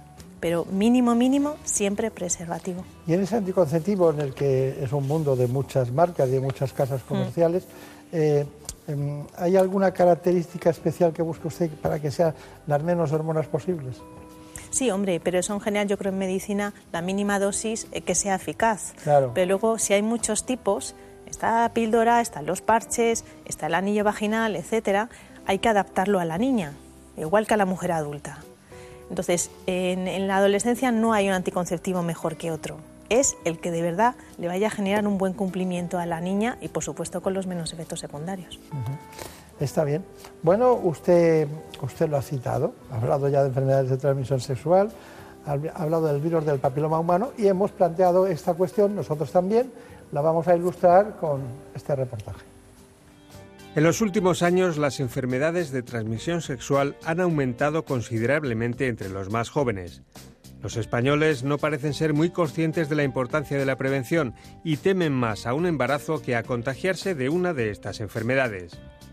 Las estadísticas indican que los jóvenes de entre 15 a 24 años ignoran las consecuencias que puede suponer contraer el VIH u otras patologías más comunes, como la gonorrea, la sífilis, la hepatitis C, el herpes genital o las infecciones por el virus del papiloma humano. Este virus se transmite por contacto sexual con o sin penetración y es de fácil transmisión. Es más común de lo que todos pensamos y se estima que el 80% de las personas sexualmente activas contrae uno o varios tipos de VPH a lo largo de su vida. Aunque la mayoría de estas infecciones desaparecen por sí solas sin causar problemas, vacunarse contra este virus puede ayudar a prevenir problemas de salud.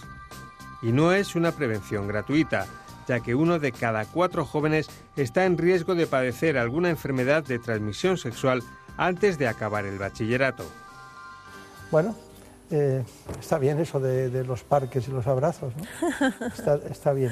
Estamos hablando de una cuestión eh, humana, eh, básica, eh, del ser humano, pero estamos intentando evitar las enfermedades de transmisión sexual y esos problemas.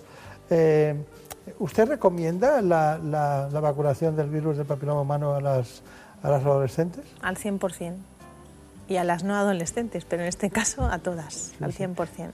Cuando uno dice eso de al 100%, es que no hace falta preguntar más, está clarísimo.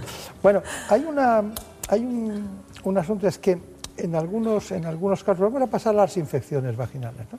que es, diríamos, eh, posiblemente de lo más frecuente que se encuentra usted con las adolescentes. pero dentro de ellas había, por lo, por lo menos cuando yo practicaba la ginecología diariamente, ¿no? Eh, había muchas clamidias y había y en la etapa de los DIUs, estamos hablando quizás de los años entre el 80 y el 90, y había muchos, muchas clamidias. Eran difíciles de, encontrar, pero eran muy molestas. Y además eh, eran difíciles de quitar.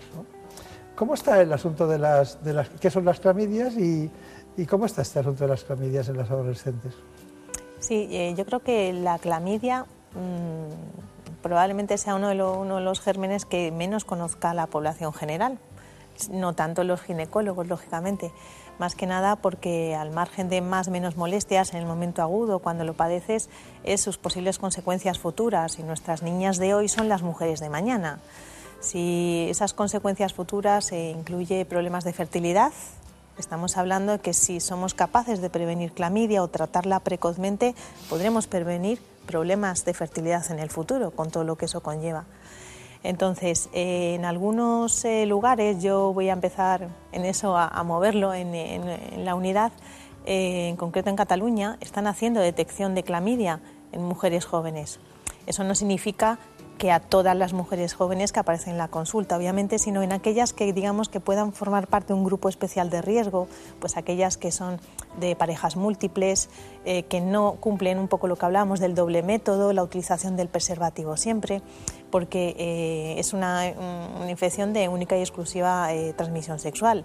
Síntomas, pues a veces alteraciones a nivel de secreción vaginal, a veces es un dolor pélvico un poquito inespecífico, que siempre atribuyes, no, es que estarás ovulando, no es que será la regla. A veces hay que pensar en ella para poder encontrarla, porque no es tan fácil. Está claro, está muy claro. Las infecciones vaginales pueden afectar a mujeres de todas las edades, tanto si tienen relaciones sexuales como si no las tienen. Los expertos afirman que prácticamente todas las mujeres sufrirán alguno o varios episodios a lo largo de su vida. De hecho, estos trastornos son un motivo muy frecuente de consulta en atención primaria y en urgencias, y llegan a representar el 20% de las consultas ginecológicas. Cada tipo de infección es causado por un tipo diferente de germen o microorganismo, y por lo tanto los síntomas y el tratamiento serán diferentes. Las tres causas más comunes son las infecciones por hongos, la vaginosis bacteriana y la tricomoniasis. Aunque muchas mujeres han oído hablar de las infecciones por hongos como la llamada candidiasis, muchas de ellas no conocen la vaginosis bacteriana. Esta se da cuando se altera el equilibrio en la vagina y ciertas bacterias crecen de manera excesiva. Esta infección suele ir acompañada de flujo vaginal, olor, dolor, picazón o ardor. Bueno, eh, eh, son sintomatologías comunes, pero eh, la doctora de Lucas nos tiene que precisar. Vamos a ver. Tipos de infecciones eh, vaginales en adolescentes, las más frecuentes. Podemos tener hongos, ¿no? Podemos tener hongos. Bueno, podemos tener hongos. Sí. Las, las- las niñas. Luego eh, podemos tener infecciones bacterianas y, y luego podemos tener infecciones víricas.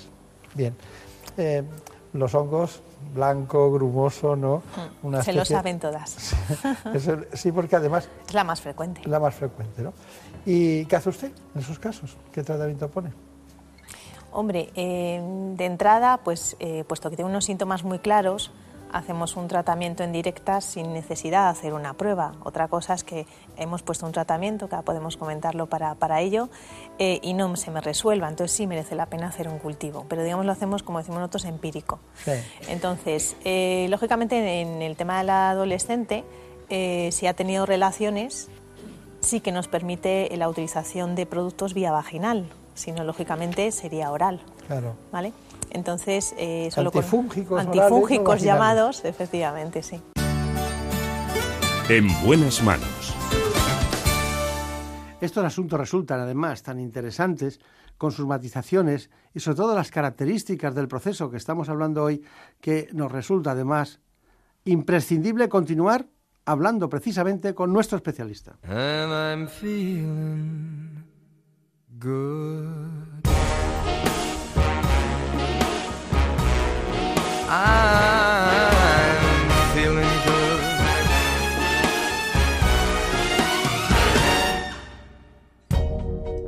Fish in the sea, You know how I feel. River running free. You know how I feel. Blossom on a tree. You know how I feel. It's a new dawn, it's a new day, it's a new life for me. And I'm feeling good.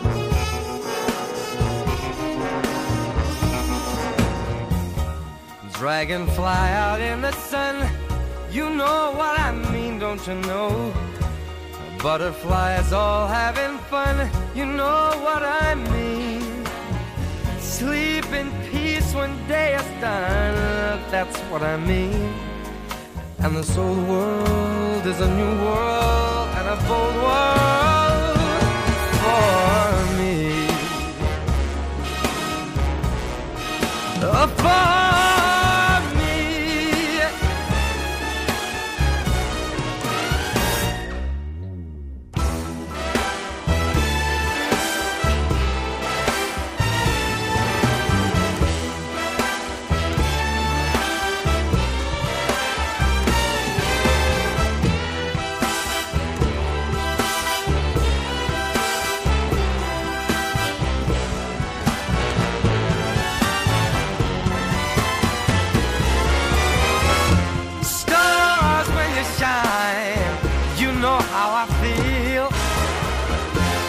Scent of the pine, you know how I feel.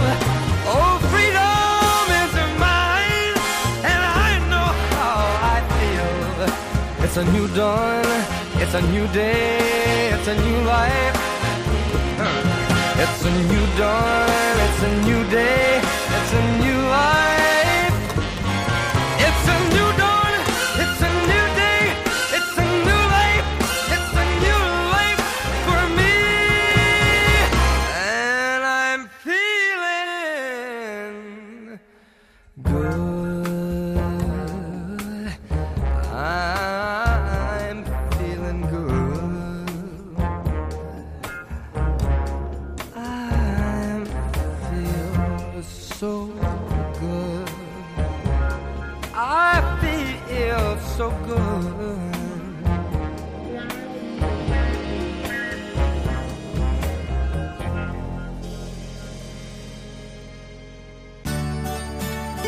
En buenas manos. Las bacterias eh, es son más un flujo amarillento, eh, de color, eh, mm, diríamos, amarillento verdoso en alguna ocasión, más blanquecino en otra, pero siempre maloliente. bueno, en general, no sé cómo puede ser alguna otra diferencia con la mujer adulta, pero adolescente, parecido. ¿Qué hacemos? Eh, pues primero, mm, ahí sí que yo normalmente sí que hago un, un cultivo, porque volvemos ahora mismo, hay ciertos síntomas clínicos que son característicos, entre ellos precisamente no es el picor, es efectivamente como comentaba el olor y demás, les molesta mucho. Y entonces, eh, aparte del tratarlo, es también preguntarle por las- la- los hábitos higiénicos, ¿vale? Porque a lo mejor cosas tan sumamente obvias como cómo hay que lavarse, cómo hay que limpiarse, hay cuántas... que, que se, se lavan la zona genital de atrás adelante. Todavía. Y eso es lo que me ha ido sorprendiendo. A ver, cuanto más mayores es menos frecuente, pero en las niñas no se lo dicen tanto. Y no, influye lo a nivel cultural tanto. tampoco. No. Hombre, a ver, ale- según qué poblaciones, sí, en principio en la que veo yo, no tanto. No. No tanto. O sea que hay que limpiarse de adelante No, no, atrás. es que es cierto. Es básico, es Fundamental, básico. porque si no contaminamos con los colis y contaminamos con los gérmenes Y es más patógeno, que sí. están en el ano, los contaminamos a la vagina. ¿no? Cierto, cierto. Claro, y además, en esa etapa que a nadie les ha contado nada, posiblemente, bueno, eh, es muy curioso, digo nadie, nadie les ha contado nada porque... eh, Se dan por obvias. Se da por obvias. Se dan se por obvias. Bueno, ¿y qué hace usted con las con los con las virus cuando ve cuando no es una ni es otra? Si hay infecciones, esas son más, más difíciles, ¿no? El virus del papiloma humano- lo podemos solucionar con la vacunación. Sí. Pero ¿hay alguna otra patología que pueda usted solucionar? Sí, bueno, y además quería puntualizar que con el tema del, del papiloma humano, ese no da síntomas. se tiene, no se tiene. Es verdad que además la población adolescente, en general la población más joven, por debajo de 25 años, es la, la incidencia de, en las mujeres es muy alta, pero eso no da síntomas. ¿Cuál sí puede darnos síntomas? El herpes. En- Yo creo que son muy general- frecuentes los herpes, ¿no? Sí. Eh, ahí enlazamos, eh, que es más conocido, el típico herpes, la pupita en el labio y demás, el herpes oral, digamos, o labial, pero también lo hay a nivel de la mucosa eh, vaginal. Ahí participaría también un poco las prácticas sexuales, porque hay veces hay colonizaciones de, un, de, de la mucosa oral con la, con la Claro, vaginal. De la, misma, y eso, de la misma manera que hay colonizaciones en la zona oral, que, que hay patología laringea o patología ciertamente. cada vez más frecuente. Bueno, y una cuestión que es para nosotros fundamental. Eh, esta unidad, esta unidad eh, que la que usted dirige, que es la unidad de ginecología infantil en el Hospital Quirón Salud de Pozuelo, allí eh, me imagino que tienen un criterio, ¿no? ¿Cuáles son los criterios de organización? O sea, ¿cuáles son los elementos básicos para que- a tener en cuenta cuando alguien organiza un departamento de ese tipo? Hombre, em, primero que estamos hablando de un equipo. Yo creo que nadie puede abarcarlo todo y sobre todo en este tipo de población que se nos mezcla entre lo que es pediátrico, quien no es pediátrica y luego el que estamos hablando de una paciente que biológicamente es diferente a la adulta y a nivel de, de personalidad y de, de cómo le adquieres la confianza también es diferente. Entonces, a nivel calidad humana, siempre todos en medicina deberíamos tenerla, pero en este tipo de población más. Entonces, la importancia de la confianza y la calidad humana. Y luego la participación de otros compañeros, que eh, la, puede ser que efectivamente la paciente venga directamente enfocada a ti como ginecóloga, pero a veces puede ser el, eh, eh, un psicólogo también puede ser a veces por ciertas alteraciones neurológicas, con tratamientos y demás, también te la derivan. Eh, en el hospital nuestro, además, tenemos una unidad que funciona fenomenal, que es de trastornos alimentarios. Pues eh, pongo este ejemplo porque hace no mucho tuve y es con la idea de que eh, ayudar a la niña a que se dé cuenta del problema.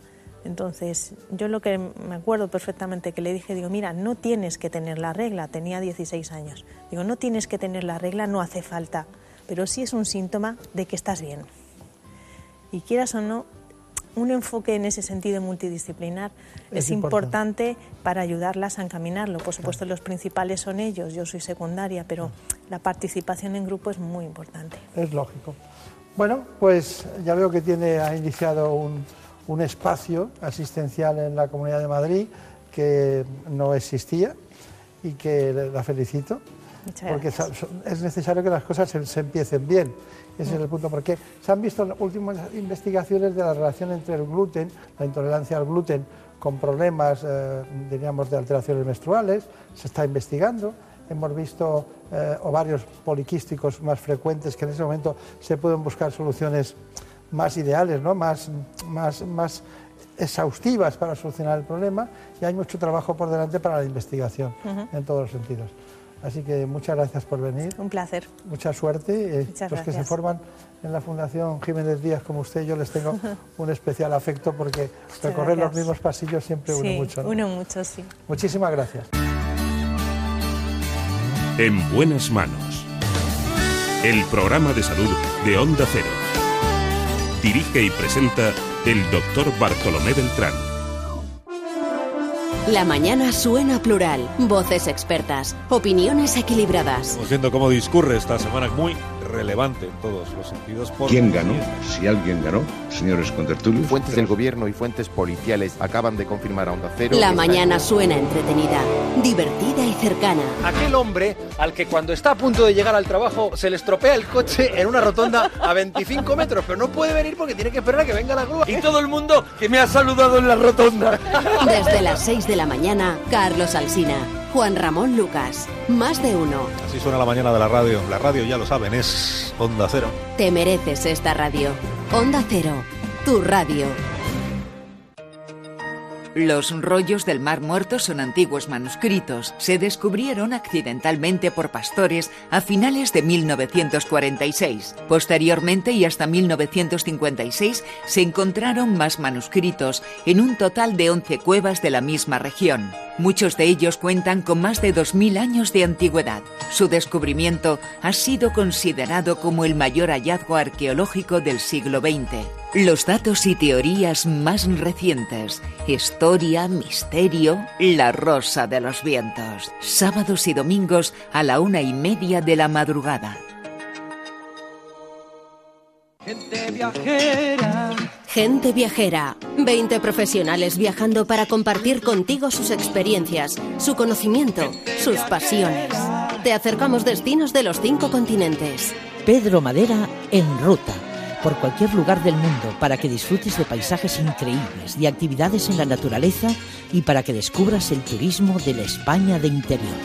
Gente Viajera. Sábados y domingos desde las 12 del mediodía con Esther Eiros. Te mereces esta radio. Onda Cero, tu radio. En buenas manos. El programa de salud de Onda Cero. Dirige y presenta el doctor Bartolomé Beltrán. Se vende un alma nueva sin usar se vende. Yo rindo mis ejércitos de plomo. Yo quemo mis navíos en tu vientre, amueblado de dolor. Vende la nube de tu alma para que invente. Yo entrego mis. Ahora corresponde este espacio atender lo que se ha dado en llamar la salud de tu corazón.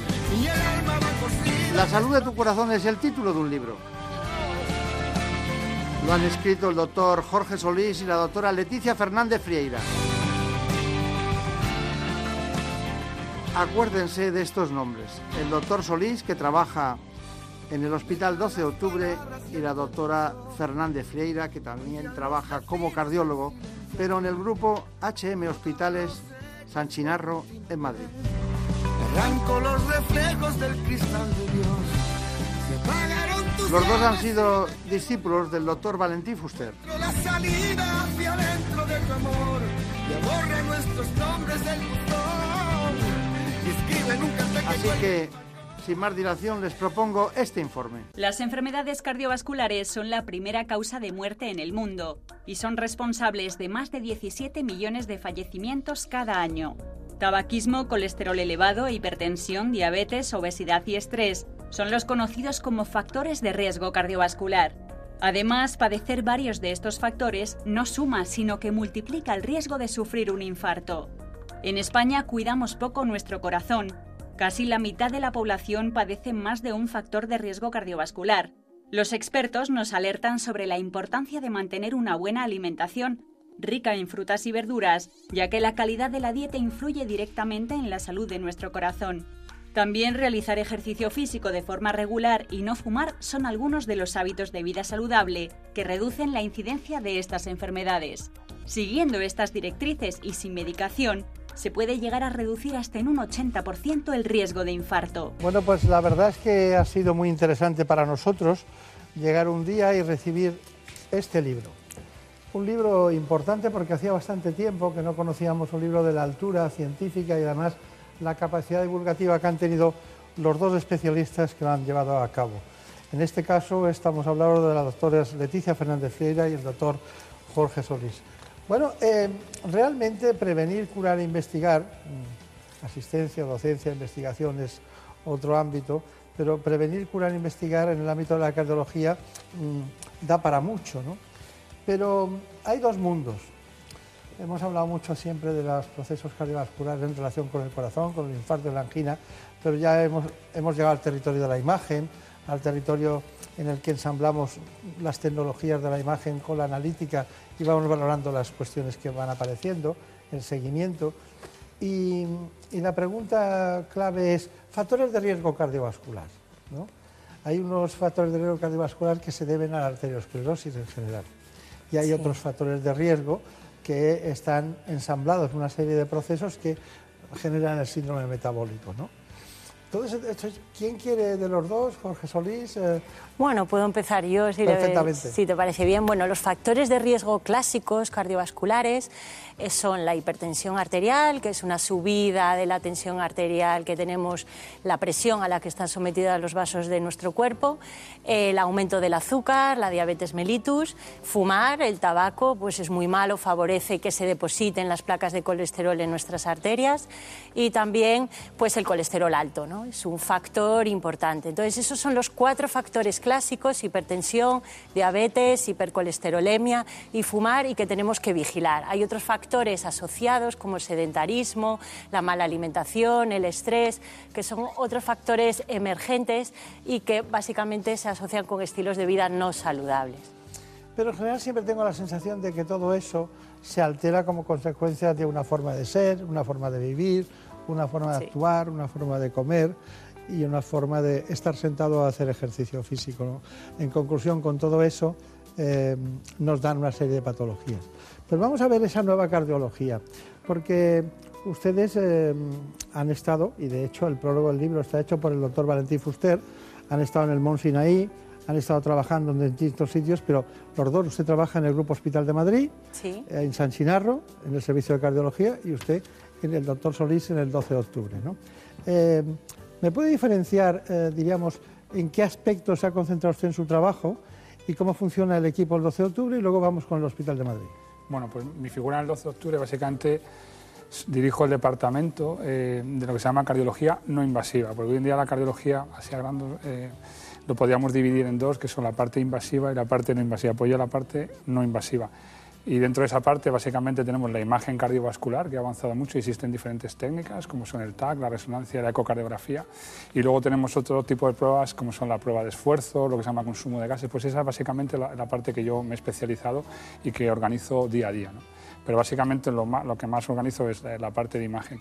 Y luego también hemos empezado, que bueno, es una cosa que ya no es novedosa, porque llevamos, llevamos con ello un par de años, que es una consulta monográfica que se llama de valvulopatías, que es una parte del corazón quizá un poco más desconocida, pero es un grupo de pacientes muy importante y que están, eh, digamos, hoy en día, eh, con la gente cada vez vive más, tiene más problemas cardiovasculares, pues dentro de ahí las válvulas, digamos que tienen una importancia crucial y las tenemos que tratar de una forma especial, ¿no? básicamente. Han vuelto las válvulas. Eh, Esto es, han vuelto tal cual. Está en un cajón desastre y yo han vuelto ahora porque ahora tenemos determinadas terapias muy enfocadas a las válvulas y es el momento de las válvulas, básicamente. Digo esto porque hace 25 años eh, había un gran interés cuando había aquellas personas que tenían distintos factores eh, que generaban patología valvular y, y bueno, y en ese momento se había un interés muy especial en valorarlas, operarlas y darle continuidad a los Sí. pacientes.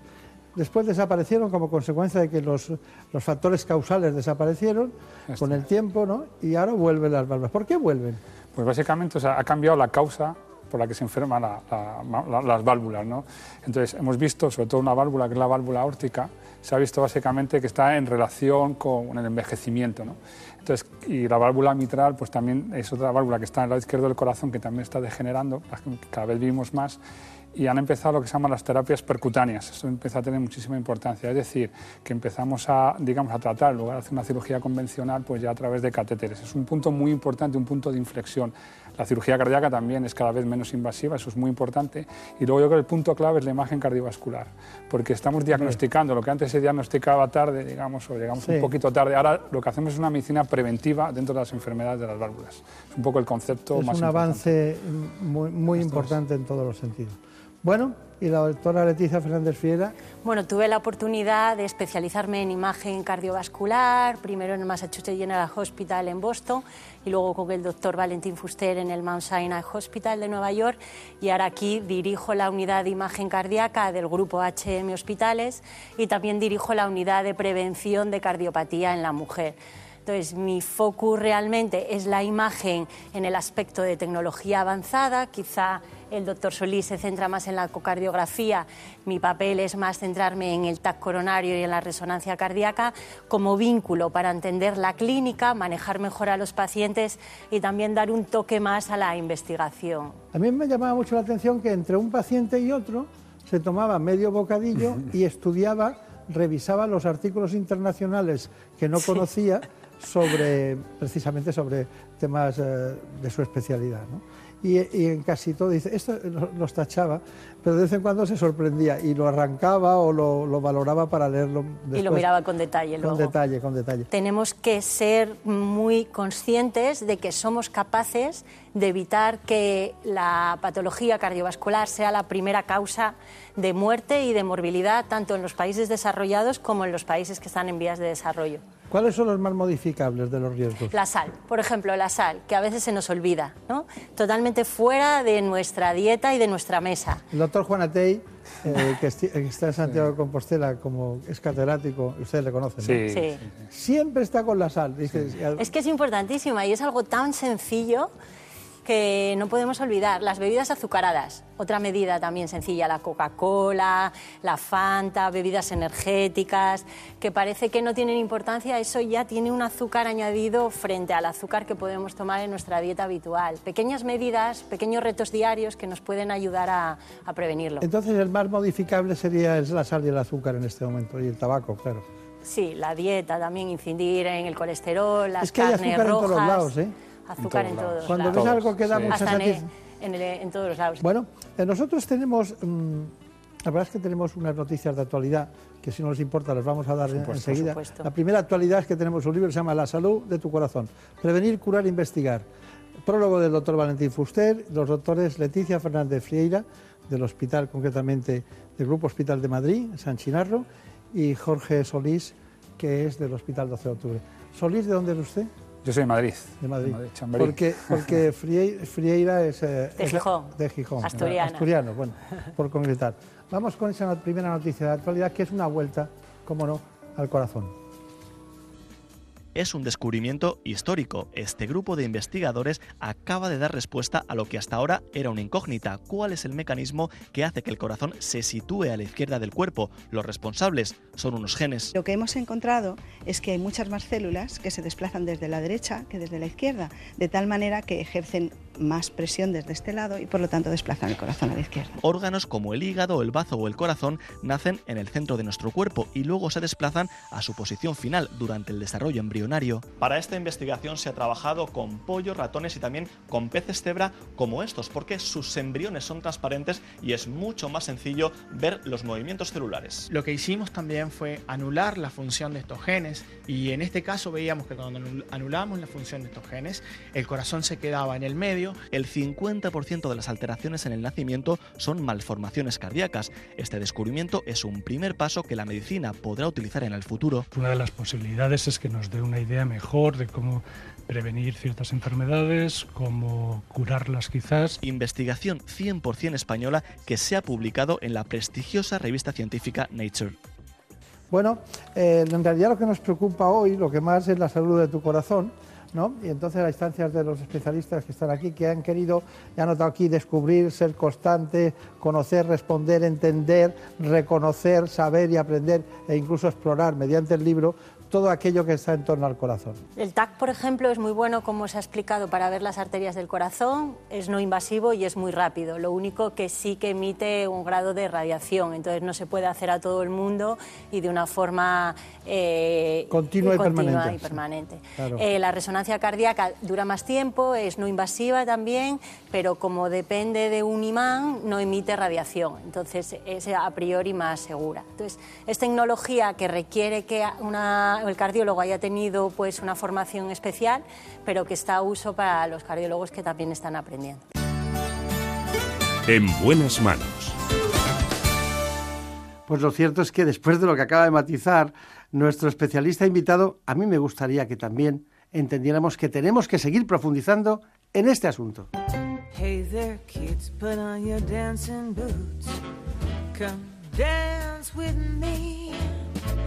Come dance with me. What an evening for some terpsichore. Handsome face, I know a swinging place. Come and dance with me. Romance with me. Cross a crowded floor. And while the rhythm swings, what lovely things I'll be saying. For what is dancing but making love set to music playing. When the band begins to leave the stand, folks start to roam as we waltz home, cheek to cheek. We'll be. Come on, come on, come on, come on and dance with me. Cutes, put on those bassy boots. Come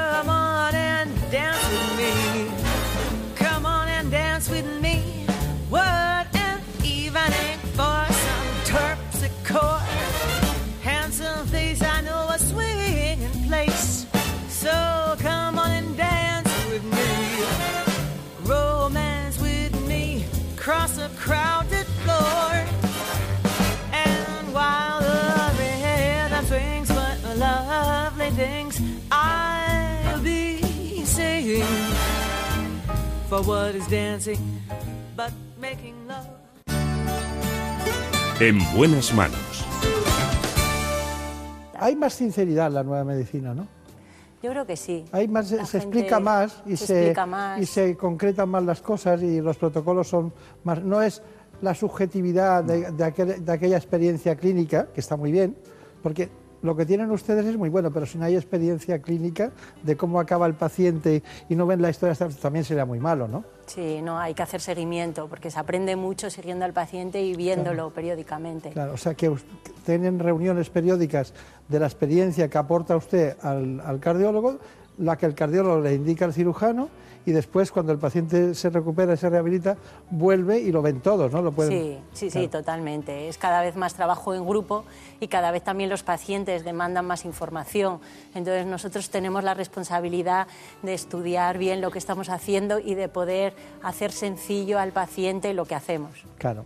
Bueno, eh, nosotros, eh, su hospital, el grupo Sur Hospital es, es privado, eh, al servicio público, pero vamos a ir a un hospital eh, ahora, concretamente es un hospital público, el 12 de octubre de Madrid, y si le parece vamos a hacer una transición, ya que usted está Perfecto, aquí, claro. por lo que es su jefe de servicio, que es el doctor Fernando Rivas, porque allí ha estado con él concretamente Javier Sanz. Hemos avanzado muchísimo en, en lo que son nuevas técnicas de imagen y de diagnóstico, inclusive de diagnóstico molecular. Trabajamos activamente y cada vez tenemos tratamientos más eficaces, menos agresivos y que se pueden dar a más población. ¿Qué es lo lógico? Lo lógico es que los pacientes no lleguen, no lleguemos ahí. Lo lógico sería trabajar antes. De hecho, todas las áreas, cardiólogos brillantes y, terriblemente comprometidos, como el doctor Fuster, ha ido cambiando su objetivo de investigación a las pautas de intervención en la población general, antes de que seamos enfermos o cuando estamos enfermos, pero de una manera que todavía no lo percibimos. Vamos a ir eh, a lo que llamamos la medicina personalizada, es la traducción de la medicina customizada. Cada persona es distinta, esto que se ha dicho, que cada paciente es un mundo, es auténtico y es real. Entonces, cada persona tiene una forma diferente de enfermar. Entonces, y una forma diferente de recibir tratamiento. Vamos a esa medicina personalizada. ¿Qué quiere decir esto? Vamos a tener que trabajar profundamente en el diagnóstico molecular que hace que cada persona sea distinta porque lo lleva en su propio código. Yo creo que ese va a ser el futuro de la medicina y ya lo estamos viendo en muchísimas áreas. Nosotros trabajamos en miocardiopatías en este sentido o en pacientes que tienen arteriosclerosis especialmente agresiva y que puede detectarse pronto y por lo tanto intervenir antes. Medicina personalizada, cardiología personalizada.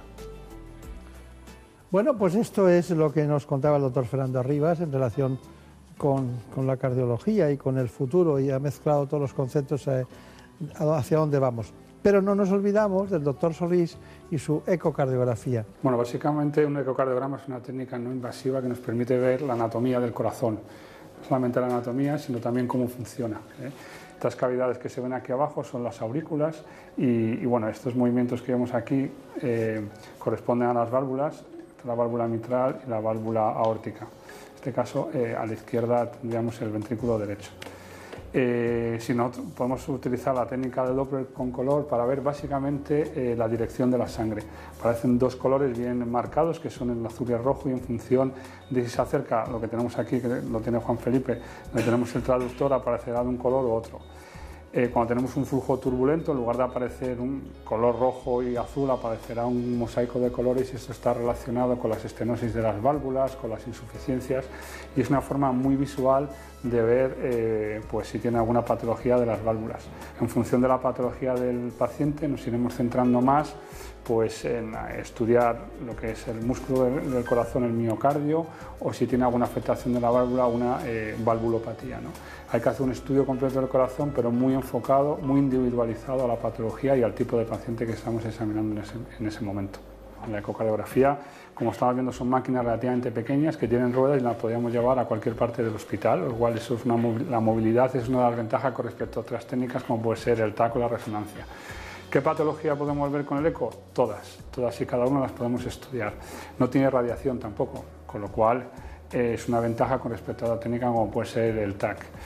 Eh, podemos hacerlo repetidas, eh, repetidas, veces en el seguimiento de los pacientes que tengan una determinada patología sin ningún, ningún problema al ser no invasiva. ¿no?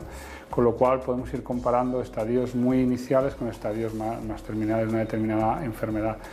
Es muy útil la práctica clínica porque también las tenemos muchas veces, el, cardiólogo pasa consulta y al mismo tiempo tiene la máquina en la consulta, con lo cual, aparte de explorar al paciente y por supuesto hablar con él, intentar entender en esa conversación cuál es la patología del paciente, pues puede tener un ecocardiograma y nos da muchísimas más pistas y nos puede dar, llegar en una sola visita y tenemos un ecocardiograma, pues tener un diagnóstico, en una, como digo, una única visita y con eso el paciente se va eh, básicamente con un diagnóstico hecho o con un tratamiento puesto. ¿no? Yo creo que son las ventajas de hoy en día de, de la ecocardiografía con respecto a otras técnicas. Está bien. ¿Y ustedes se pelean en relación con las técnicas? O, eh, no, no, yo, creo, yo que cada uno sabemos dónde tenemos nuestro, nuestro papel, ¿no? Cada técnica... ¿Qué, ¿Cuál es la diferencia especial de la ecocardiografía? ¿Cuándo es imprescindible una ecocardiografía? O sea, básicamente cuando, cuando, alguien, cuando un cardiólogo clínico, ¿no? que nosotros también somos clínicos, o un compañero quiere una prueba de imagen, la primera prueba en la que va a pensar es la ecocardiografía. No, no, es nociva, no es, nociva, invasiva. Es relativamente rápida. Ahí le gana. Eso es, ahí por ahí sí. El tema es que muchas veces pues, no conseguimos eh, afinar ¿no? en el diagnóstico, tenemos alguna duda, son pocas veces, ¿eh? pero cuando pasa eso es cuando ya utilizamos otras técnicas, ¿no? como por ejemplo la resonancia cardíaca, que tiene más resolución, nos permite estudiar qué pasa dentro del músculo cardíaco. ¿no? Por ejemplo, nosotros con el eco no podemos ver las arterias del corazón, solamente a lo mejor el origen, ¿no? Claro. pero no todo el trayecto como lo hemos visto con el TAC. Nosotros eh, básicamente hacemos todos los días en el laboratorio de eco unos 100, 120 ecos al día. ¿no? Con lo cual, claro, y pues cuántas resonancias podemos hacer en un día, en una mañana, por ejemplo, pues a lo mejor haces 5 o 6, ¿no? o sea que la diferencia es importante. Boston bien, ¿no? Cuando estuvo en Boston, ¿no? Muy bien, allí nos conocimos. La ciudad más antigua y más sí. poblada de, de, la mancomunidad de Massachusetts, ¿no? Preciosa. Sí. Gran centro médico y económico también, hay sí. unas grandes escuelas económicas. Y en el Mont Sinaí, pues fantástico, ¿no? La verdad que sí que fue una oportunidad única de tener relación con el mejor cardiólogo a nivel mundial que tenemos hoy en día y de explorar el mundo de la investigación que no había tenido tantas oportunidades hasta el momento, de la imagen y muchos aspectos de la vida que estoy desarrollando ahora son gracias a claro. la etapa del Monte Sinaí. Es que cuando sales a, en, a, del Monte Sinaí te encuentras a la derecha con un centro de fumadores que hay una especie de centro especial para fumar, solo fumar, y luego más allá tiene el sitio donde hace la gente más deporte, que es el Central Park, ¿no? O sea, sí. Muchos una, contrastes, ¿no? Sí. Un contraste en todos Totalmente. los sentidos. Bueno, a lo que íbamos. Conclusiones, brevemente, por favor. Básicamente lo que vamos a explicar que la cardiología todavía tiene un recorrido muy importante, que en los últimos años los grandes centros, los grandes hospitales, los grandes departamentos de cardiología se están adaptando, están cambiando mucho, siempre, siempre eh, básicamente centrado en el paciente, intentar hacer una medicina muy personalizada y en todo esto básicamente la imagen cada vez tiene, digamos, eh, pues más importancia dentro de la práctica clínica. Yo creo que es uno de los mensajes, por lo menos desde mi lado. ¿no? Claro. Sí. Muchas gracias, doctor Solís. Doctora Altiza Fernández Friera, ¿usted qué opina? ¿Cuál es su conclusión? Sí, eh, hacer buen uso de la imagen, de toda esta tecnología que tenemos, saber en qué patologías tenemos que usar cada una de ellas y cómo usarla y no olvidarnos de que el corazón de la mujer puede tener un infarto igual que el del hombre y por eso tenemos que tener a raya los factores de riesgo. Muy bien. Bueno, hemos estado trabajando sobre este libro y ustedes están tan entusiasmados con su trabajo que no han hecho ninguno de los dos ninguna referencia al libro. Bueno. Este es el valor del libro. El que están en su trabajo y lo escriben gente que ve pacientes cada día como ustedes. Muchas gracias y mucha suerte. Muchas gracias. Muchas y a gracias. todos ustedes indicarles que bueno, es un placer ver cómo avanzan las nuevas tecnologías y al paso de ellas las aprenden los grandes, jóvenes y no tan jóvenes especialistas que se han formado en los mejores centros del mundo. Muchas gracias y hasta pronto. En buenas manos. El programa de salud de Onda Cero. Dirige y presenta el doctor Bartolomé Beltrán. Tardes plurales, de análisis, información y debate. Tardes entretenidas, de territorios, entrevistas y participación. Tardes con ingenio y humor. Tardes con Julia Otero. Respecto a lo que supone, por una parte, ocupar las calles y por otra, desalojar las calles. Seguro que tienen puntos de vista distintos. Las personas físicas tenemos que cumplir con nuestra obligación, que es mirar la actualidad desde el lado del humor. Igual que la obligación de nuestros gobernantes es la de solucionar problemas. No Muy bueno. Julia en la onda. De lunes a viernes, Julia Otero, a partir de las 3 de la tarde. Te mereces esta radio. Onda Cero, tu radio. El monte Everest es la montaña más alta del mundo sobre el nivel del mar. Es el sueño de todo escalador, pero se requiere mucha experiencia. De hecho, cientos de personas han perdido la vida en el intento. Alcanzar la cima presenta riesgos como mal de altura, clima, vientos y avalanchas. Pero no solo se necesita buena preparación física, el coste económico también es elevado. Viaje, permisos, guías, impuestos. Por preparación y por dinero no está al alcance de todos. En el Transistor hablamos con deportistas de retos y de conquistar la cima en todos los deportes. Todas las noches, a las once y media, el mejor deporte con José Ramón de la Morena. Yo quiero pedir disculpas al público porque no, es que no podemos parar de reír. Las mañanas con humor son mejores. Se me ocurrió decir en una reunión de trabajo, pobrecitos míos, es que se agarran a un rabo ardiendo. ¿Qué te crees? ¿Que me he caído de un quinto? Tía si va a un sitio que está lleno de gente dice que estaba agarrotado. Yo tengo una amiga que siempre que sale de la playa erizada de frío dice tengo todas las gallinas de punta. Contágiate. Me estoy riendo, pero ¿cómo me estoy riendo yo sola, por favor? Más de uno. Juan Ramón Lucas. Te mereces esta radio. Onda Cero, tu radio. En buenas manos. El programa de salud de Onda Cero. Dirige y presenta el doctor Bartolomé Beltrán. Por un beso tuyo, contigo me voy. No me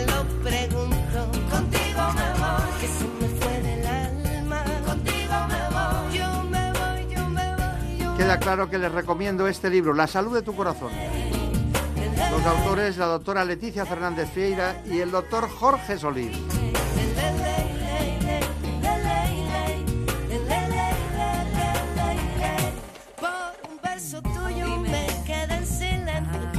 Y es que hace falta mucho calor, mucho calor de la salud para aguantar tantos fríos.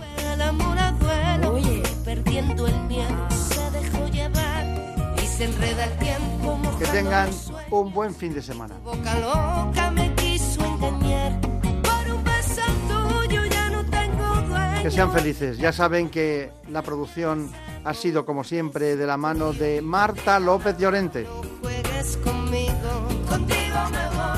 En la realización, codirigiendo el programa, Daniel Solís.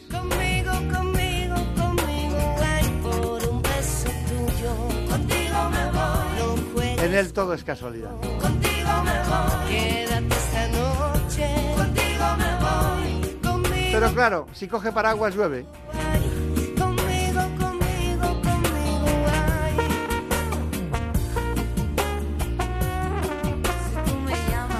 Hasta la próxima semana. Muchas gracias y que sean ustedes muy felices. Por un beso tuyo, contigo me voy. No me lo pregunto, contigo me voy.